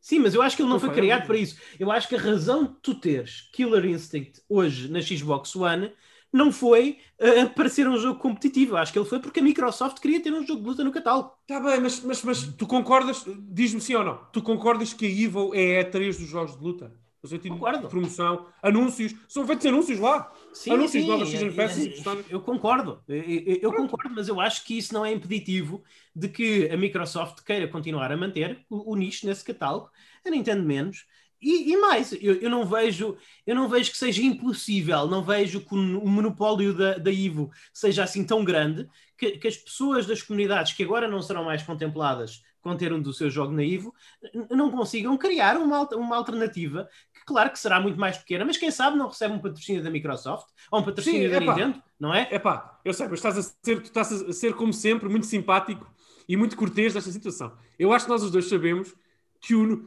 potencialmente o número de jogos de luta que vão chegar à Switch e à Xbox vão diminuir nos próximos anos por culpa disto. Mas nunca foram assim tantos, Daniel. Está bem. ok, esquece. Okay, não vale a pena. Eu só, Pedro, eu, só eu, só, eu acho é uma coisa. Eu não me admiraria. Eu acho, eu, o que eu quero dizer, Daniel, desculpa, só para resumir a minha posição antes de dar a palavra ao Pedro. Eu acho que o impacto negativo disto vai existir, mas não vai ser assim tão grande. Eu acho que, acho muito sinceramente. Toma nota. Eu, eu, não disse que era impacto negativo, eu disse que era impacto. Não, é eu, eu, eu nem sequer estou a dizer que é assim. negativo. Eu acho que não vai, mas que vai ter assim, impacto. Eu, vai. acho que não vai sim, ser sim. assim tão grande. Eu acho que tu não vais deixar de ter os. os, os não vai deixar de haver Tekken para a Xbox, não vai haver Life, vai deixar de haver não, para a Xbox. Mas, e eu mas... acredito que vai haver um novo Killer Instinct. Acho, mas... que, o, acho que o propósito principal do Killer Instinct não é ser um jogo competitivo. Não, nunca, os multiplataformas continuarão também na Xbox, claro que eu... sim. Não, mas, mas, mas exclusividade, acho, que, acho que. Diz Pedro. Diz. Eu acho que, pelo menos a semelhança do que sucedeu com o Street Fighter V, eu acho que com isto da Evo, eu estou a ver a, Sony uh, a pôr o jeito para fazer mais money hatting em jogos de luta. Ah, sim, sim. E então acho que eu não me admiraria se o Street Fighter 6 se tornasse exclusivo, mais um exclusivo sim. Sony. G garantido. PC e, e já nem vou para além com o Tekken. Já não vou para aí além, mas tendo em conta o que eles têm aqui nas mãos a base instalada do Tekken na Xbox era muito baixa até o jogo entrar no Game Pass, naturalmente. Sim, sim, sim. Portanto, sim. Tekken, aliás, Tekken sempre foi uma coisa que eu associei muito à, à PlayStation e acho que toda a gente. Sim, sim. É, é, é, que isto é um, é, é, um move da Sony um bocadinho pouco, é pouco ortodoxo na nossa indústria, porque sim. raramente tu tens uma empresa com a magnitude e a importância da, da Sony dizer, meus amigos, nós queremos, basicamente, Pedro, por outras palavras, mas basicamente, nós queremos comprar um género inteiro. Sim. Nós somos os tipos deste género Isto é uma coisa que se declara organicamente no decorrer dos anos. E pessoal, eu estou a olhar aqui para as minhas prateleiras, 90% dos meus jogos de luta estão em plataformas PlayStation. Não tenho, eu não, isto pessoalmente não me afeta grande coisa. Uh, mas acho que não sei, uh, uh, eu gosto, gostaria de ter um futuro em que uma Xbox e uma Switch tivessem claro. bons jogos de luta competitivos também. e até digo, por exemplo, Luís, um exemplo: Dragon Ball Fighters. Sim. Hoje em dia, uma pessoa que saiba que, que, que o Dragon Ball. Isto é um exemplo, já é assim, mas é um exemplo.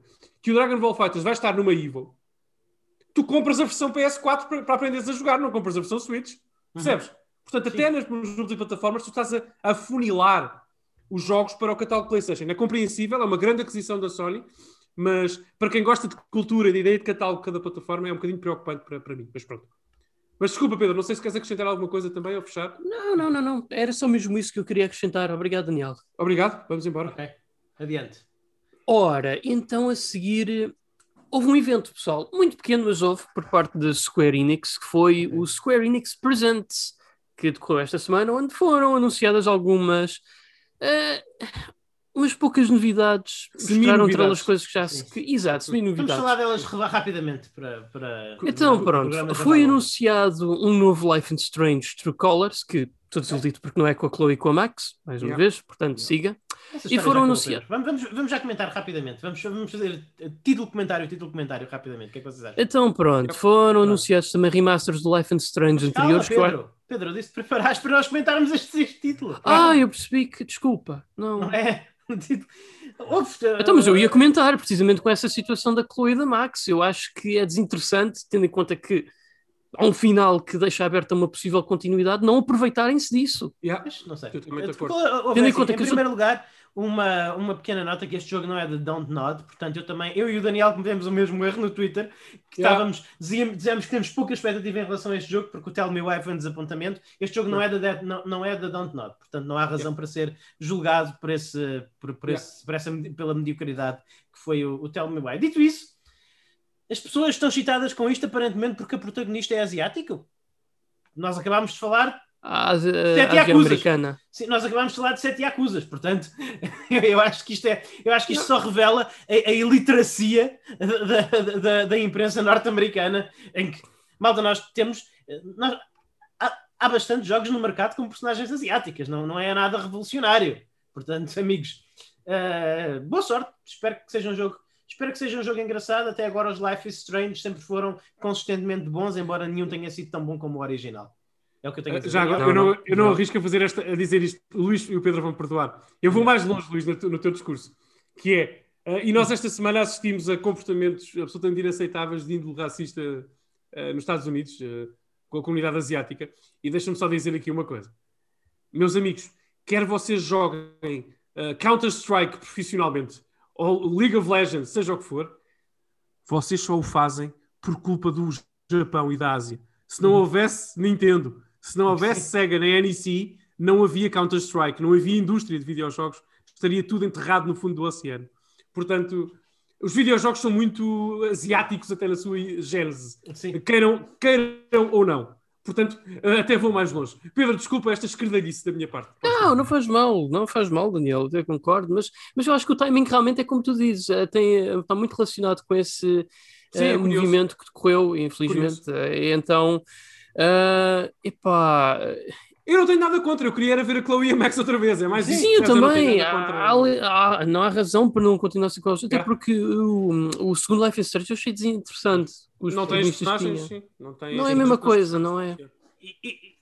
Eu acho que é, é, problemático quando a coisa mais relevante acerca de um jogo, isto já foi aqui no Tell Me Why, é o género, ou sexo, ou etnia Sim, da personagem. Concordo, concordo. Isso é, é concordo problemático. Tenho, tenho, é problemática à partida.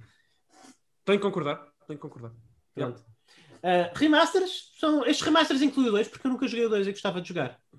Eu penso que sim, Pedro. Epá, mas não sei, confesso, mas, mas independentemente disso. Tem, deve ter o Before grande... the Storm também. Before eu tenho um grande certeza, problema. É que, é, é que isto, tipo, pessoal, mas remasters para quê? Os jogos são retrocompatíveis, são retrocompatíveis na, PS, na PS5 e na, e na, na, e na, Series X. E tem um bom aspecto. Eu, e a Eri tivemos a jogar o Before the Storm na, na Series X e, e, tem um ótimo aspecto. Isto é, isto é basicamente só. Isto é, é a Square fazer isto, isto, como outra companhia também o faria. Falta de ideias, para desperdício de recursos que podiam ser melhor aproveitados na produção de outros jogos, digo eu. Mas não sei, mas isso é o que a Square faz a mesma coisa que o Final Fantasy VII. Eu não vou dizer que o Final Fantasy VII, anunciado agora para PlayStation 5, se eu vir os screenshots lado a lado, que não note que está mais bonito. Mas não é uma, não, não é uma coisa, não é uma mudança extraordinária. Epá, o Before the Storm é tão bom. É. Se me lembrar agora, é tão bom. É, é muito bom. Eu acho que gosto mais desse do original. É, mecanicamente, mecanicamente é mais interessante. Eu não gosto yeah. muito da história. Eu acho que a história do original é mais interessante. E, yeah. e, e eu acho que a, que a Max é uma personagem mais interessante do que a Chloe. E a Rachel, mas o, o, Before the Storm tem a Rachel. Pois, mas também não há. Não... O, problema, não. o meu problema com o Before the Storm é que eu já sei como mas é que vai acabar Daniel, aquela história. Yeah, yeah. Esse é que é o meu problema.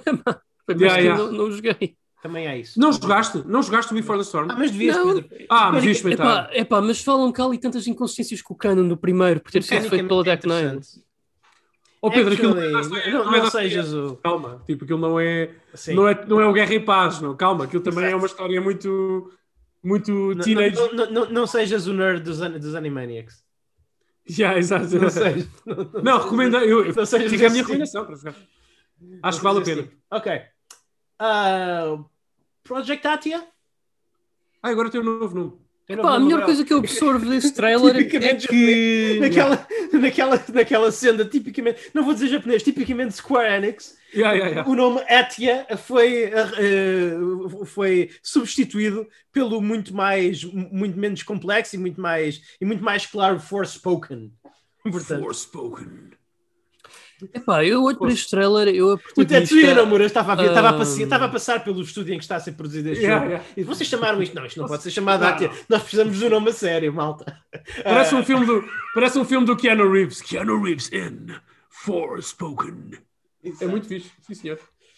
Vai, Pedro. Pá, a protagonista disto, a mover-se, a rodopiar no ar, faz lembrar o Night. Não, parece que é, é um jogo muito forte em, em, em parece... Uau! Parece que okay. é um... Não, mas parece que o ênfase do jogo está no, no Traversal, pelo menos as estrelas que mostraram. Faz yeah. lembrar um bocadinho aquele jogo que o Daniel estava tá, a falar em alguns programas, o, o, da, o da Anapurna. Ah, o. Uh, uh, The Pathless. Sim, sim. Pathless, sim. Um sim, sim, sim. Oh, Pedro, gostei do trailer, mas, mas não é da equipa do Final Fantasy XV. Final Fantasy XV. Sim, sim. Que o Luís tanto gosta e eu também. Exatamente. Mais o Luís. Exatamente.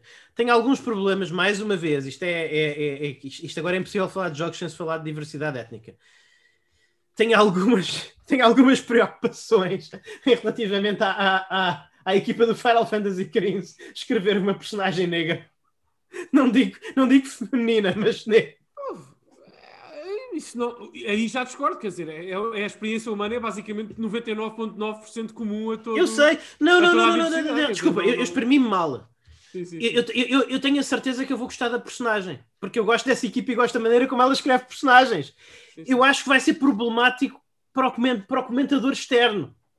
Entendes? Sim, Acho que vai haver um problema da, da mesma cena que no, no outro dia, quando, no, quando houve a tomada de posse do Joe Biden, estamos a ficar muito políticos no podcast, mas, mas, quando houve a tomada de posse do Joe Biden, houve uma rapariga negra, afro-americana, que escreveu um poema. Sim, achei o poema sim. engraçadinho, pronto. Yeah, boa, yeah. boa, achei que, é, é, achei que foi um momento bonito Achei que foi um momento bonito, independentemente da política que uma pessoa possa ter. Uh, achei que foi um momento bonito.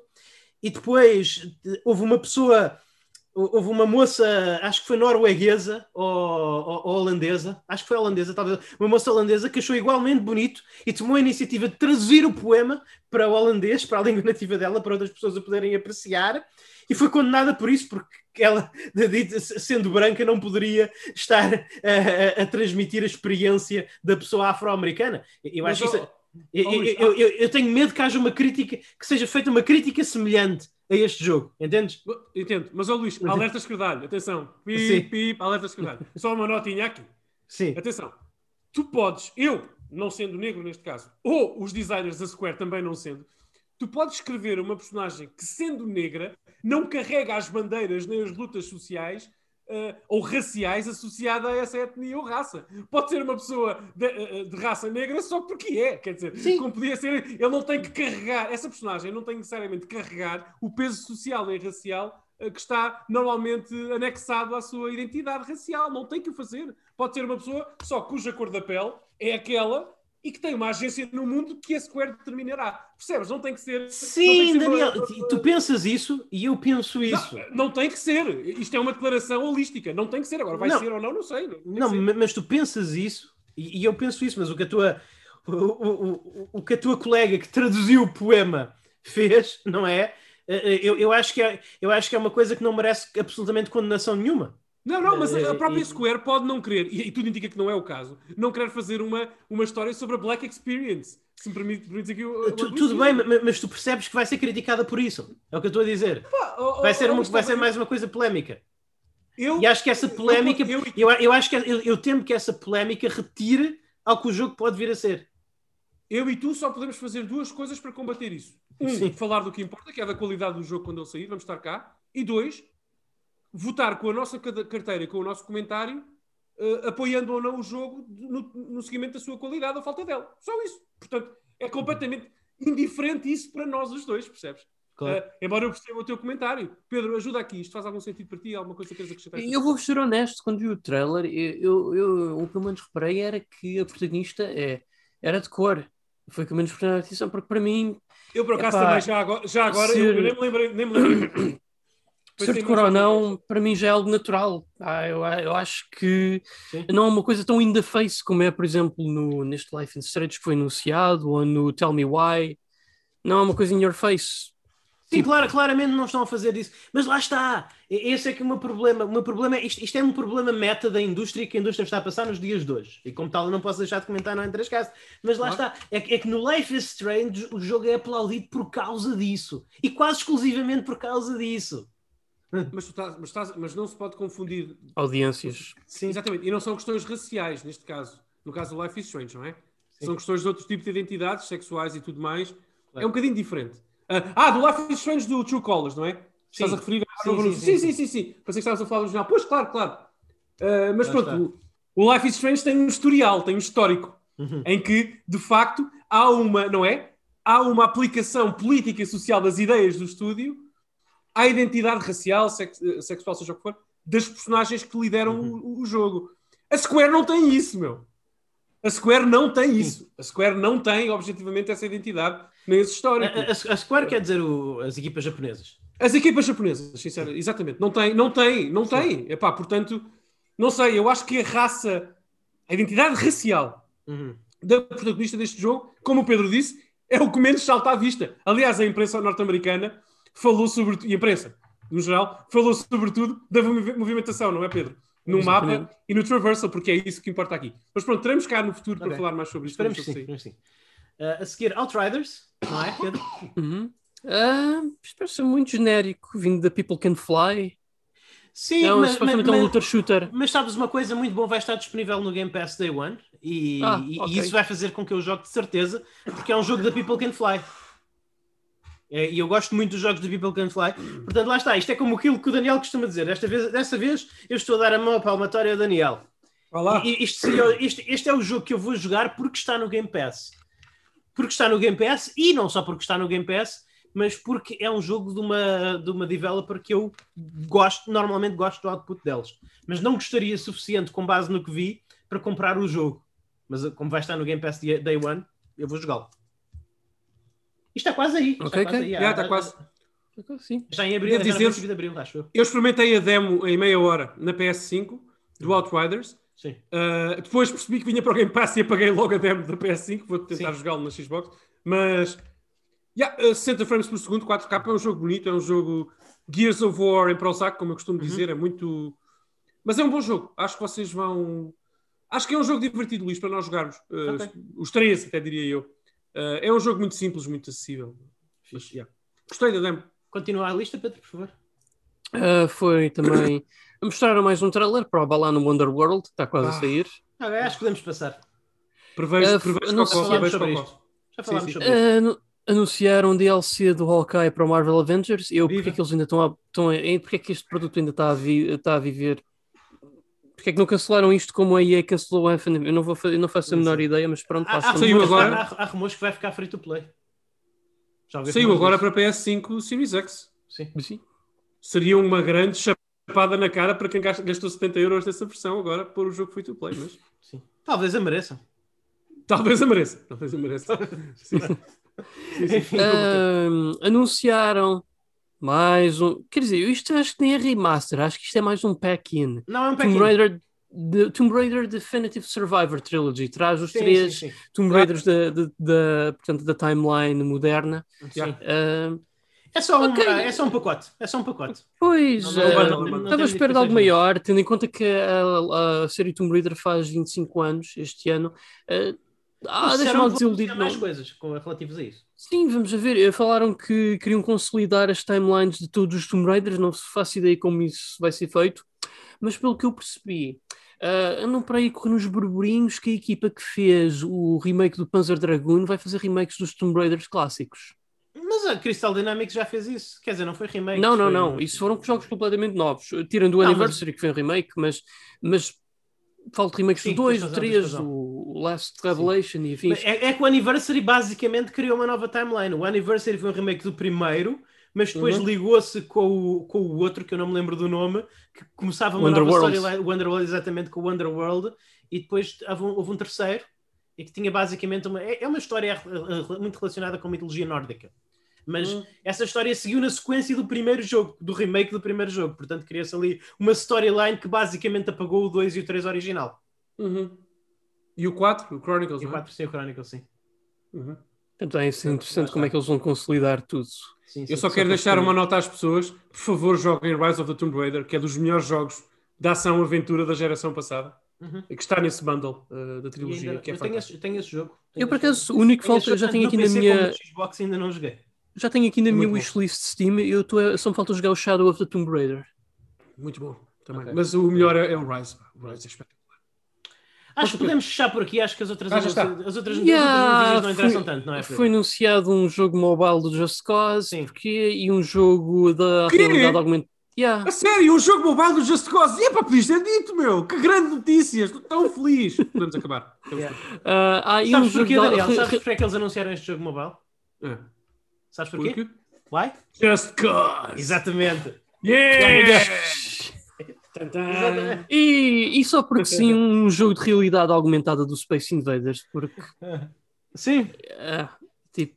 É engraçado. É, é, engraçado, deve ser engraçado. Enfim. Pronto. PSVR 2 exclusive. Sim, é verdade. Eu guardei o melhor. Guardei o melhor para o fim, também porque porque mando o Gibi há tempo, porque eu sei que isto vai dar aqui muita discussão. Aqui... Mas nós temos que acabar o programa.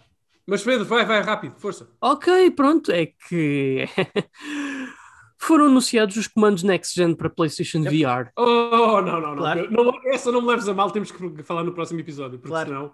Com, com, com, com sticks e botões, como alguém, como uma pessoa vinha a defender, alguém neste podcast, um dos três elementos vinha a defender há muito tempo. Sim, sim. Foi como Ótimo. Alguém neste podcast, eu não sei quem, disse, disse que o, o, futuro do VR é o headset, não, é o, não, não são os motion controls. Os motion controls são um, um desastre histórico que ficam na Switch. Por isso Mas... é que o futuro do VR não é o PSVR 2. É, sim, senhor. Mas, mas falaremos isso é, em breve. Vamos ver, vamos ver, vamos ver, vamos ver. Temos, temos sticks, temos botões, é tudo o que é preciso para uma boa experiência de videojogos. Vamos ver, não Lá sei, só faltam, os, só faltam os videojogos, não é? Uh, falta a parte mais importante. Eu gostei muito da N-Gage, agora jogar jogos lá é que era um bocado dos trabalhos, não era assim Há muitos jogos bons no PSVR, acho que não podemos começar essa discussão agora. E vem um a caminho, vem mais, vem mais um a caminho agora, Sim. no final de março. Qual, Pedro? Muito o, Doom, o Doom 3 VR. Ah, Doom sim. VR. Okay. Bem, okay. vamos Malta, eh, eh, por favor, vão para o nosso Discord, tem o link na, na coisa do na, tem o link nas notas do programa, na descrição do programa, para, para explicarem ao, ao, Daniel Costa porque é que ele tem de deixar de testar VR e VR é o futuro dos videojogos. uh, podem apoiar este programa e ter acesso a programas exclusivos, tornando subscrições premium em www.n3.net por uns meros 3 euros por mês uh, ou 30 euros por ano, podem tornar subscritores premium, apoiem o programa, têm acesso a um programa novo exclusivo para subscritores por mês, mais o arquivo de todos os anteriores. Eu fui o vosso anfitrião, Luís Magalhães, e comigo esteve Daniel Costa. Daniel Costa, onde é que as pessoas podem encontrar, meu confitrião.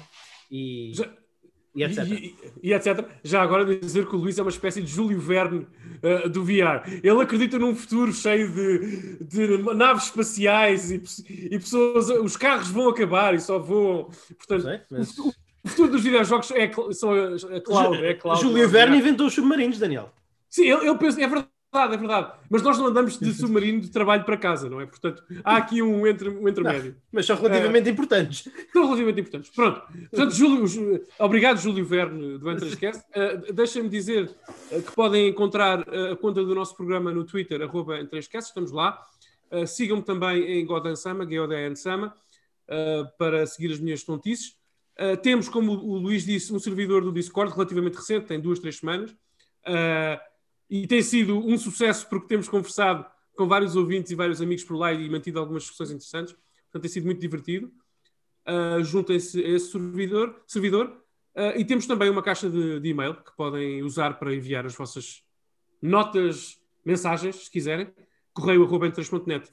E o meu amigo Pedro Magalhães trata do nosso Facebook pode-se, tem a handle de N3Net, uhum. onde eu vou postando os podcasts mais recentes que vamos publicando, assim também como piadas, memes, artes e áudios e afins relacionados com videojogos, mas também é, mais uma vez, à semelhança do Twitter, uma plataforma importante para o vosso feedback, para como melhorarmos o programa. É isso mesmo. Hum. Malta, sigam-nos, encontrem-nos. Eu, eu, estou em uh, arroba Luís Maga no Twitter também, conversem comigo lá. E, e, no Discord, claro, estamos todos lá no Discord, é uma excelente comunidade e eu recomendo que façam parte. Até à próxima, fiquem bem e joguem muito. Bye bye. Bye bye, dei!